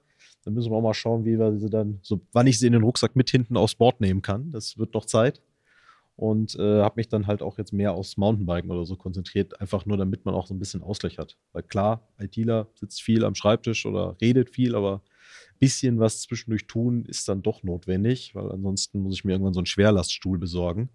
Das ist dann auch nicht mehr unbedingt sinnführend. Ja, bei mir ist es äh, tatsächlich ähnlich. Also wie du schon gesagt hast, natürlich durch die Tochter meine ist jetzt drei, ist die Zeit schon limitierter geworden, muss man gestehen, aber äh, äh, habe zwei Hobbys tatsächlich, die sich ganz gut ergänzen, äh, zumindest zeitlich gesehen. Jetzt bin ich gerade so äh, am, am, Übergang. Jetzt steht demnächst die Inline-Skater-Hockey-Saison für mich wieder an. Also äh, relativ große Randsportart, äh, aber nah dem Eishockey, also auf Inlinern und Ball statt Puck. Ja, geht's cool. da los? Genau, bin da auch irgendwie Abteilungsleiter, Schiedsrichter, irgendwie Mädchen für alles sozusagen. Ja, macht man, glaube ich, gern mit Projektleitern oder so, ne? Die übernehmen ja gerne so ein bisschen Koordination, habe ich mir sagen lassen. Ähm, genau, das geht jetzt wieder los. Es geht dann immer so bis September. Und äh, dann steige ich, äh, beziehungsweise bin ich jetzt auch noch äh, wieder zum Stildaten ein. Das ergänzt sich immer ganz gut. Die Tage sind die gleichen, immer Dienstags, Donnerstags ist da beim Dart sind dann Spiel und Training und bei Inline-Hockey sind da die Trainingseinheiten und am Wochenende dann halt mal ein Spielchen. Ne? Und ja, das sind so die Hobbys, denen ich aktuell so nachgehe. Das eine mehr sportlich, das andere ja ein bisschen mehr verrucht als Kneipensport, aber macht auf jeden Fall riesig Spaß. Habe ich mich vom Hype so ein bisschen leiten lassen. Boah, Inline-Hockey klingt für mich sehr cool. Ja, müsste Dennis sich eigentlich gut auskennen. Ja, das ist im Sauerland hoch vertreten. also. Ja, ich habe Inliner und in der Tat bin ich sehr lange damit mal zur Arbeit gefahren, aber einen Hockeyschläger habe ich dabei noch nicht in der Hand gehabt. Aber hey, wer weiß, vielleicht das, das nächste. Ist, äh, mal die Idee, ich würde sagen. Ja. Eigentlich eine gute Nächstes Firmen-Event, würde ich, ich sagen. Ich meine, du, le du, lebst in Hamburg, oder? Also du lebst in der Nähe vom äh, Meer, Wasser, also ja, kannst ja. theoretisch surfen. Also ihr beide irgendwie Kann nur nicht vielleicht den Ort irgendwie wechseln. muss sagen, super. Hamburg ist schön, aber Sauerland würde ich jetzt nicht dafür eintauschen, muss ich gestehen. ja, kann ich, kann ich verstehen. Hamburg ist schon sehr schön. Ihr habt ja gerade noch so gesagt, dass IP Dynamics wirklich sehr viele verschiedene Standorte hat. Nur, dass wir mal kurz irgendwie sagen, wie ist es denn intern aufgebaut bzw. strukturiert? Was gibt es für Standorte vielleicht? Ihr müsst jetzt nicht alle aufzählen, ihr wisst vielleicht nicht alle, außer ihr wisst alle, könnt ihr gerne alle aufzählen. Und wie hat sich die Arbeitsweise so in den letzten Jahren verändert? Gut, da könnten wir uns jetzt hart blamieren, ne, wenn wir jetzt versuchen, alle mal gar nicht jetzt an. Also, Deswegen, ihr könnt ja ungefähr sagen, wo, wo irgendwie, wie es, es ist. einfach. Ist. Es fängt sozusagen, wie gesagt, also ich lasse jetzt mal den Schweizer Standort ein klein bisschen außen vor, weil das äh, in der Tat als Tochterfirma so integriert ist, gehört aber trotzdem dazu mhm. und ist halt genauso im Team mit drin. Also ich musste gestehen, dass ich das mit der Tochterfirma in dem Schweizer Standort selber nochmal nachgelesen habe über die Webseite, weil ansonsten hätte ich gesagt, das ist unser Standort. Ist es im Prinzip ja auch. Mhm. Und ansonsten geht es von München bis Hamburg. Hamburg. Also wirklich einmal quer durch. Das war halt Münchner Büro, Hamburger Büro. Wie gesagt, ich decke irgendwie so ein bisschen in der Mitte in Dortmund was ab und haben dann aber auch halt Bereich bei Wiesbaden, Nürnberg, Hannover sind dann halt überall eigentlich mal ein bisschen vertreten. Ich zähle jetzt nicht alle auf, ja. das versuche ich jetzt auch gar nicht, aber man merkt schon, das ist. Äh, wir haben da keinen wirklichen Schwerpunkt in dem Sinne. Also sind wir wirklich mhm. sehr, sehr weit deutschlandmäßig aufgestellt. Irgendwo findet man überall einen IPD-Standort. Ihr findet was in der Nähe, falls ihr Interesse habt, äh, will Auf ich damit äh, irgendwie sagen. falls ihr euch jetzt denkt, boah, IP Dynamics, das klingt ja super, dann gibt es bestimmt auch ein paar Links in der Beschreibung. Weil es ist auch eine Frage, die ich generell irgendwie immer mal wieder hier stelle. Habt ihr irgendwelche offenen Stellen, die euch so im Kopf rumschwirren, die ihr hier vielleicht einfach mal so raushauen wollt? Die, von denen ihr jetzt gerade so wisst? Also im Endeffekt, es ist ja wahrscheinlich momentan klar, auch so ein bisschen Zeitgeist geschuldet. Wir haben ja schon gesagt, wir marschieren momentan straightforward, wir haben immer neue Projekte, wir wollen immer da, ich sag mal, wachsen ist vielleicht gar nicht mal das Richtige, aber wir wollen halt wirklich neue Herausforderungen aufnehmen und neue Themenbereiche angehen. So, das heißt, wir haben in der Tat wirklich offene Stellenausschreibungen seit ich eigentlich schon da bin, in fast allen Bereichen. Also das geht vom Backoffice im Endeffekt wirklich über halt meinen Bereich der Systemspezialisten im Bereich der Programmierung auf jeden Fall oder halt auch der Projektplanung und auch Vertrieb. Ich glaube, es gibt momentan keinen Bereich, wo wir sagen, dass wir da jetzt nicht suchen, auch wenn sich das sehr allgemein angehört, aber es ist in der Tat so, wenn man dann auch bei uns über die Webseite ja die Stellen mal nachguckt, suchen wir, glaube ich, in fast allen Bereichen. Was einfach daran liegt, dass wir sagen, wir haben halt immer mehr spannende Projekte. Wir haben natürlich dann auch immer mehr Kollegen, die wir da entsprechend mit einbinden wollen und wollen das Team halt im Endeffekt da auch immer verstärken. Sehr gerne halt auch selber halt ausbilden, dass wir sagen, dass wir da im Endeffekt direkt von Anfang an sozusagen mit ins Team eingliedern können und dann den Aufbau machen können. Also da glaube ich wirklich, haben wir einen speziellen Schwerpunkt momentan. Also ich glaube, wir suchen wirklich eigentlich hauptsächlich in jeder Richtung, eigentlich fast auch bei allen Standorten. Ne? Ja, sehe ich tatsächlich auch so. Also ich kenne es auch nur so, dass wir mehr oder weniger in allen Bereichen suchen, wie Dennis schon sagt. Und es liegt einfach daran, dass wir viele Kunden haben, die viele Projekte haben und äh, wir da eigentlich nie genug Leute haben können, die ja Bock haben, Dinge voranzutreiben und wissbegierig sind. Ne? Das hast du ja eben auch schon gesagt. Ich glaube, da, da, haben wir tatsächlich eine hohe Anzahl an Leuten, die da wirklich äh, gerne in die Kundenprozesse abtauchen und da mithelfen wollen, mit anpacken wollen. Und da gibt es tatsächlich, würde mir jetzt auch schwerfallen, da einen Bereich rauszugreifen. Und ähm, genau, Ausbildungsberufe haben wir ja auch, hat Dennis ja schon ein, zwei Mal gesagt. Und ich finde es auch total wichtig, weil, das wollte ich gerne noch ergänzen, weil ich es aus anderen Firmen tatsächlich kenne, dass das nicht gemacht wird. Man beschwert sich immer über den Mangel an Mitarbeitern quasi, an, an den Experten. Und äh, viele sind aber nicht bereit, da dann auch mal zu investieren. Das finde ich besonders gut, dass IP Dynamics da sagt, ja, okay, äh, wir können da ja auch was gegen tun und äh, quasi die Leute von Anfang an begleiten. Ist natürlich immer ein Invest, gar keine Frage, aber hilft an der Stelle auch, kann eine Win-Win-Situation sein und scheint bei IP Dynamics, wie gesagt, bin ja noch nicht so lange dabei, aber das, was ich mitgekriegt habe, werden doch gerne die Leute dann auch da behalten, wenn sie es dann möchten. Also das kann ich da auch an der Stelle halt jetzt noch unterstreichen. Wir haben auch viele Bereiche, wo man sagt, hey, ich bin jetzt sozusagen in eine Abteilung eingestiegen, habe aber festgestellt, dass ich mich ein anderes Feld total interessiert. Bestes Beispiel, Thema meine kleine Tochter, gehe ich bald in zweimonatiger Elternzeit um mich da, um das Thema äh, mit dem Dachzelt ein bisschen mehr voranzutreiben mit meiner Tochter, damit man sich da die Gewöhnungsphase länger hat. Und äh, der Kollege, den ich jetzt sozusagen mit unter anderem mein Aufgabengebiet auch übernimmt, beziehungsweise da so ein bisschen auch die Vertretung macht, kommt eigentlich aus einer komplett anderen Abteilung. Das heißt, wir haben uns jetzt längere Zeit damit beschäftigt. Er hat sich gesagt, ey komm, cool, das sieht da eigentlich ganz geil aus, was du da immer mitmachst. Und haben wir gesagt, ja klar, warum nicht? Ne? Wenn du Interesse hast, wir gucken uns das erstmal zusammen an, dann haben wir uns in aller Ruhe mal zusammen angeguckt und dann haben wir immer mehr das Ganze aufgebaut und dann irgendwann hat er gesagt, weißt du was, das finde ich super, ne? mein Bereich finde ich zwar auch nicht schlecht, aber ich würde gerne in dem Bereich weitermachen und dann ist das halt auch kein Problem, dass man halt dann in den Bereich springt und dass er jetzt sozusagen klar, noch mit einem äh, einer Seite, der das schon länger macht, aber dass da im Endeffekt gerade so ein Zweierteam jetzt frisch gebildet worden ist, das dann komplett in meinem Bereich dann als Systemspezialist jetzt in der Tat sogar meinen Kundenbereich halt erstmal übernimmt, halt im Bereich der Urlaubsvertretung jetzt oder Elternzeitvertretung über zwei Monate. Und das ist halt wirklich ganz cool, dass man sagen kann, hey, ich bin zwar eingestellt als Systemspezialist, Consultant, Entwickler oder sowas, aber wenn ich sage, Mensch, mich interessiert ein anderer Bereich viel mehr und ich habe da auch selber Bock drauf, Interesse, ich will nicht sagen reicht, weil ich persönlich finde eigentlich, das Interesse ist am wichtigsten. Also die vorherige, was ich mal als Ausbildung gemacht habe, ist ja wirklich sehr schwankend immer. Aber wirklich, wenn man da Interesse hat und sagt, hey, das will ich lernen, dann hat man auf jeden Fall bei uns immer irgendeinen Ansprechpartner, sagt, wir haben in jedem Bereich jemanden, den wir brauchen. Schade, dass der Bereich, den du jetzt abdeckst, dann vielleicht irgendwie noch mehr einen braucht, aber sehr gerne kannst du dich da in die Richtung entwickeln, die für dich der Bereich ist, den du wichtig haben willst.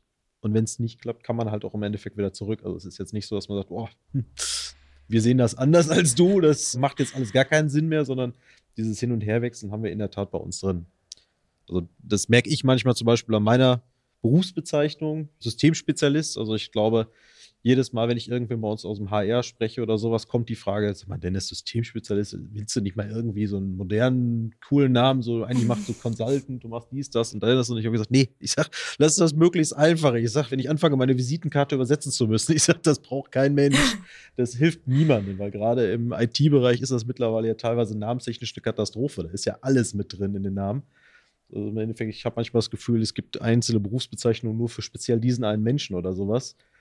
Und da haben wir halt, sag ich mal, wirklich das weite Feld, dass jeder sagt, hey, ich kann das machen und mich da entfalten, wo ich gerade Bock drauf habe, muss natürlich drauf kommen. Also wenn einer sagt, nee, ich interessiere mich jetzt nur noch für Kunst, dann können wir mal gucken, ob man mit unserem Marketing spricht. Aber ich bin mir nicht sicher, ob wir da eine Galerie eröffnen für. Aber ansonsten haben wir echt ein sehr weites Feld, wo man sich in alle Richtungen entwickeln kann. Das finde ich eigentlich auch ganz cool immer bei uns. Das ist auf jeden Fall super cool. Ich finde, das ist auch fast schon ein Alleinstellungsmerkmal von IP Dynamics. Also es ist zumindest eine der Sachen, die ich so gerade, also das Ausbilden, klar, bilden viele aus, aber ich muss sagen, ihr seid jetzt eine der wenigen IT-Unternehmen, von denen ich so gehört habe, dass sie so auch ausbilden, dass man so viele Wechselmöglichkeiten bei euch hat und sowas. Also das finde ich auf jeden Fall super cool. Habt ihr so ein Alleinstellungsmerkmal, das ihr jetzt so sagen könnt von IP Dynamics, wo ihr sagt, boah, das macht IP Dynamics ganz besonders, dass Leute jetzt sagen, okay, ich klicke auf den Link in der Beschreibung und gucke mir mal die ganzen Stellenausschreibungen an. Also ich tue mich mal schwer zu sagen Alleinstellungsmerkmal, weil es ist halt viele Firmen oder so. Ich, mich hat's angezündet. Ich bin halt im Endeffekt durchaus mit einer gewissen Begeisterung dabei. Ich habe auch keinen direkten Personalbezug, also es hilft nichts bei mir, was anzuschreiben. HR kommt nicht bei mir am Tisch. Ähm, aber es ist halt wirklich so, dass man halt gerade dieses individuelle Anpassen von Lösungen, dieses individuell auf Kunden zugehen und dann wirklich halt in alle Richtungen und auch mit eigenen Produkten. Also ich weiß ehrlich gesagt gar nicht, ich habe mal versucht zu gucken, was für eine Produktpalette wir an Softwarekomponenten haben, die wir zwar auch immer aktuell pflegen und alles, aber das geht schon sehr, sehr weit bis hin zu Einzellösungen. Und wenn ich sage, hey komm, das ist genau mein Ding, ich habe Bock auf was Neues, ich will nicht irgendwie in meinem starren Käfig arbeiten, wo ich halt immer nur meine feste Programmzuordnung bekomme, sondern ich möchte halt wirklich sagen, ich will Firmen kennenlernen, ich will immer was Neues sehen, ich habe auch Interesse halt, mich selber da halt weiterzuentwickeln. Dann sind wir auf jeden Fall der Richtige, glaube ich. Und wie gesagt, auch in, also der Wechsel, wenn ich jetzt so drüber nachdenke, fällt mir gerade ein, dass er, glaube ich, von unserem jetzigen Azubis, glaube ich, jetzt gerade noch einer mitten im Wechsel ist. Der hat in einem ganz anderen Bereich angefangen, hat dann zwischendurch entschieden, Mensch, das finde ich auch super, lässt sich technisch ohne weiteres machen. Das heißt, der Ausbildungsberuf bleibt der gleiche und er arbeitet jetzt einfach in einem anderen Bereich mit einem anderen Schwerpunkt das ist halt so, dass man das wirklich individuell anpassen kann. Und ich glaube, so eine flexible Firma, dass man wirklich sagt, hey, ich gehe auf die Bedürfnisse des Einzelnen an und biete dir die Möglichkeiten im Rahmen dessen, die möglich sind, dich zu entfalten, fallen mir sehr wenige ein. Formulieren wir es mal so. Ja. ja, hätte ich tatsächlich auch gesagt. Flexibilität ist da, glaube ich, ein ganz gutes Keyword, würde ich es jetzt mal nennen, sowohl in dem Ding, was Dennis gerade äh, angesprochen hat, halt eben, was die berufliche Ausrichtung intern angeht, aber halt auch, ne, wie wir schon vorher gesagt haben, halt auch, was die Kundenentwicklung angeht. Ne? Also wir können uns halt eigentlich gar nicht erlauben, starr zu sein und dementsprechend macht es das Ganze halt so umso spannender. Ne? Ja. Das heißt, eure Flexibilität mit den Kunden wird quasi auch auf die Mitarbeitenden übertragen. Sozusagen, ja. Ja. Ja. So, dann würde ich sagen, wir kommen jetzt langsam zum Ende. Leider schon, beziehungsweise was heißt schon? Ich glaube, es ist schon eine etwas längere Folge, aber es äh, habe ich gar nicht so richtig mitgekriegt, weil es sehr interessant war alles. Aber jetzt kommen natürlich nochmal so kleine persönliche Fragen. Und zwar, wie sieht es denn bei euch aus mit Podcasts? Hört ihr Podcasts? Wenn ja, welche? Habt ihr irgendwelche Lieblingspodcasts? Irgendwelche Empfehlungen? Technische Antwort, oder? Null und eins, glaube ich. Also ich glaube, ich, glaub, ich muss mich da als äh, bisher noch nicht so auf den Zug des Podcasts aufgesprungene outen. Also tatsächlich bisher wenig Podcast-Erfahrung. Irgendwie habe ich es mal versucht, mir Podcasts anzuhören, habe mir natürlich auch hier welche angehört, aber bisher hat es mich nicht so gepackt. Also was jetzt nicht an dem Podcast hier selbst liegt. Tatsächlich war das eher in Verbindung mit diesem Podcast jetzt. Aber davor ja, hat es mich bisher nicht so gepackt. Liegt vielleicht auch an der wenigen Zeit durch die Tochter. Könnte ich vielleicht so als Ausrede vorschieben. Nee, aber ich verstehe das. Das ist auch nicht das Format für jeden. Also äh, hast du vielleicht einen Musiktipp äh, für Leute? Uh, da. Oder einen Filmtipp oder irgendwas. Serientipp könnte ich vielleicht geben. Ja, das so. kannst du auch gerne. Ähm, How to Get Away with Murder finde ich super. Klassiker, glaube okay. ich, oder? Ja, ich glaube auch. Ja, Ansonsten Suits und Blacklist, so geht auch immer ganz gut. Das, das genau, kann ich so mitgeben, aber sind, glaube ich, keine Unbekannten. Von daher. Es muss ja nicht unbedingt unbekannt sein. Ja, das stimmt. Ich glaube, wenn, also. Ja. Dennis, hast du was? Äh, ja, wie gesagt, ich bin dann da wohl äh, derjenige, der eher dann mit dem Podcast hört. Äh, ich habe gerade auch ein ne, Thema Zeit. Jetzt mit meiner Tochter weiß ich gar nicht, ob ich da jetzt ein schlechtes Gewissen haben muss, aber in der Tat bin ich dann doch großer Podcast-Fan konzentriere mich da aber wirklich mehr so wirklich auf die News-Podcasts eigentlich. Also habe irgendwie gemerkt, klassisch Nachrichten gucken wird immer weniger, Zeitung lesen habe ich immer wieder versucht, gerade Sauerland, so Lokalteil, schaffe ich einfach nicht. Ich habe da das, das zig Zeitungsabos versucht, alle wieder abbestellt, weil sie kein Mensch liest und so News-Podcasts sehen beim Auto oder dann irgendwie beim Arbeiten oder also jetzt bin ich zu Hause jetzt dann äh, Holz mache oder dann im Endeffekt mal aufräume, so finde ich super da auch gerne immer breit, also vom FAZ über Deutschlandfunk dann im Endeffekt oder vom Handelsblatt. Die finde ich eigentlich alle ganz cool. Und darüber hinaus, was ich halt sehr gerne höre, jetzt einfach so mal, sind da halt wirklich so diese klassischen, so zum Beispiel vom Deutschlandfunk, den Hintergrund finde ich immer wahnsinnig spannende Themen, die die halt mit reinnehmen. Handelsblatt Disrupt kann ich jedem nur empfehlen, hat eigentlich immer richtig gute Themen. Oder halt auch Handelsblatt Green and Energy, bin ich ein großer Fan von. Vielleicht das, das eine auf das andere, die bauen so vom strategischen aufeinander auf. und finde auch zum Beispiel jetzt von der Zeit Verbrechen, finde ich einen total geilen Podcast, wo die immer wieder Sachen aufbauen und grausamerweise irgendwie nur alle zwei Wochen eine neue Folge rausbringen. Das ist eine Katastrophe. Das habe ich meine Frau schon mit angesteckt. Also von da, ich höre sehr, sehr gerne Podcasts, aber da wirklich eher so im News-Bereich oder Infobereich war dann auch irgendwann für mich eigentlich so die große Erkenntnis, aha, es gibt doch irgendwas, wofür dein GEZ wirklich mal genutzt wird, außer Traumschiff, hätte keiner mit rechnen können, aber Ja, ja, das doch ist, in der äh, Tat, ja. ist da gerechtfertigt ist am Ende des Tages sei mal hingestellt, aber da äh, kann man wirklich, in Sachen Podcast scheint da einiges zu Ja, passieren. doch, finde die ich modernen Medien spannend, kann da man inzwischen dadurch auch ganz gut nutzen. Ja, und wie das auch auf geht. YouTube gibt es da ein paar Sachen, die ganz, ganz cool sind. Äh, Ja. Habt ihr sonst noch irgendwas, was ihr unseren Hörerinnen mit auf den Weg geben möchtet? Irgendwas, irgendwas Motivierendes oder auch nicht? Ich würde sagen, wenn es spannend war, dann äh, schaut doch gerne auf der Messe vorbei oder online bei IP Dynamics. ich glaube, das Oh, ja. Contact Center kann ja auch spannend sein, haben wir jetzt hoffentlich vermitteln können. Ja, kann ich unterstützen. Und sag mal, wenn wir jetzt in den inspirierenden Bereich reingehen, einfach, wie gesagt, das große Motto. Also da immer neugierig, immer Bock drauf haben, Sachen neu rausnehmen, wenig Angst davor. Das ist momentan so eher ein Thema, Thema, ne, gerade ChatGPT, wo dann sich immer die, die Geister scheiden zwischen Angst und neugierig. Ich glaube, wenn man neugierig ist und Sachen neu entdeckt und macht und tut, da kann man absolut nichts falsch mitmachen. Also da immer äh, nach vorne gehen und dann äh, freien Lauf lassen und mal versuchen, da das auszuleben, wie man das für sich haben möchte und Sachen neu kennenzulernen. Weil Schaden tut es eigentlich aus meiner Sicht nie. Dann vielen Dank, dass ihr hier wart. Vielen Dank für diese inspirierenden Worte zum Ende. Vielen Dank, dass wir da sein durften. Natürlich, schaut bei uns auf der Messe vorbei, schaut natürlich in der Beschreibung vorbei zu den ganzen Links zu IP Dynamics. Und wenn euch die Folge gefallen hat, dann lasst natürlich Feedback da und liked und kommentiert, bis zum geht nicht mehr, abonniert und den ganzen Kram. Und schaut bei uns auf Social Media vorbei, gerne. Und so, bis zum nächsten Mal. Tschüssi. Vielen Dank, ciao. ITCS, Pizza Time Podcast.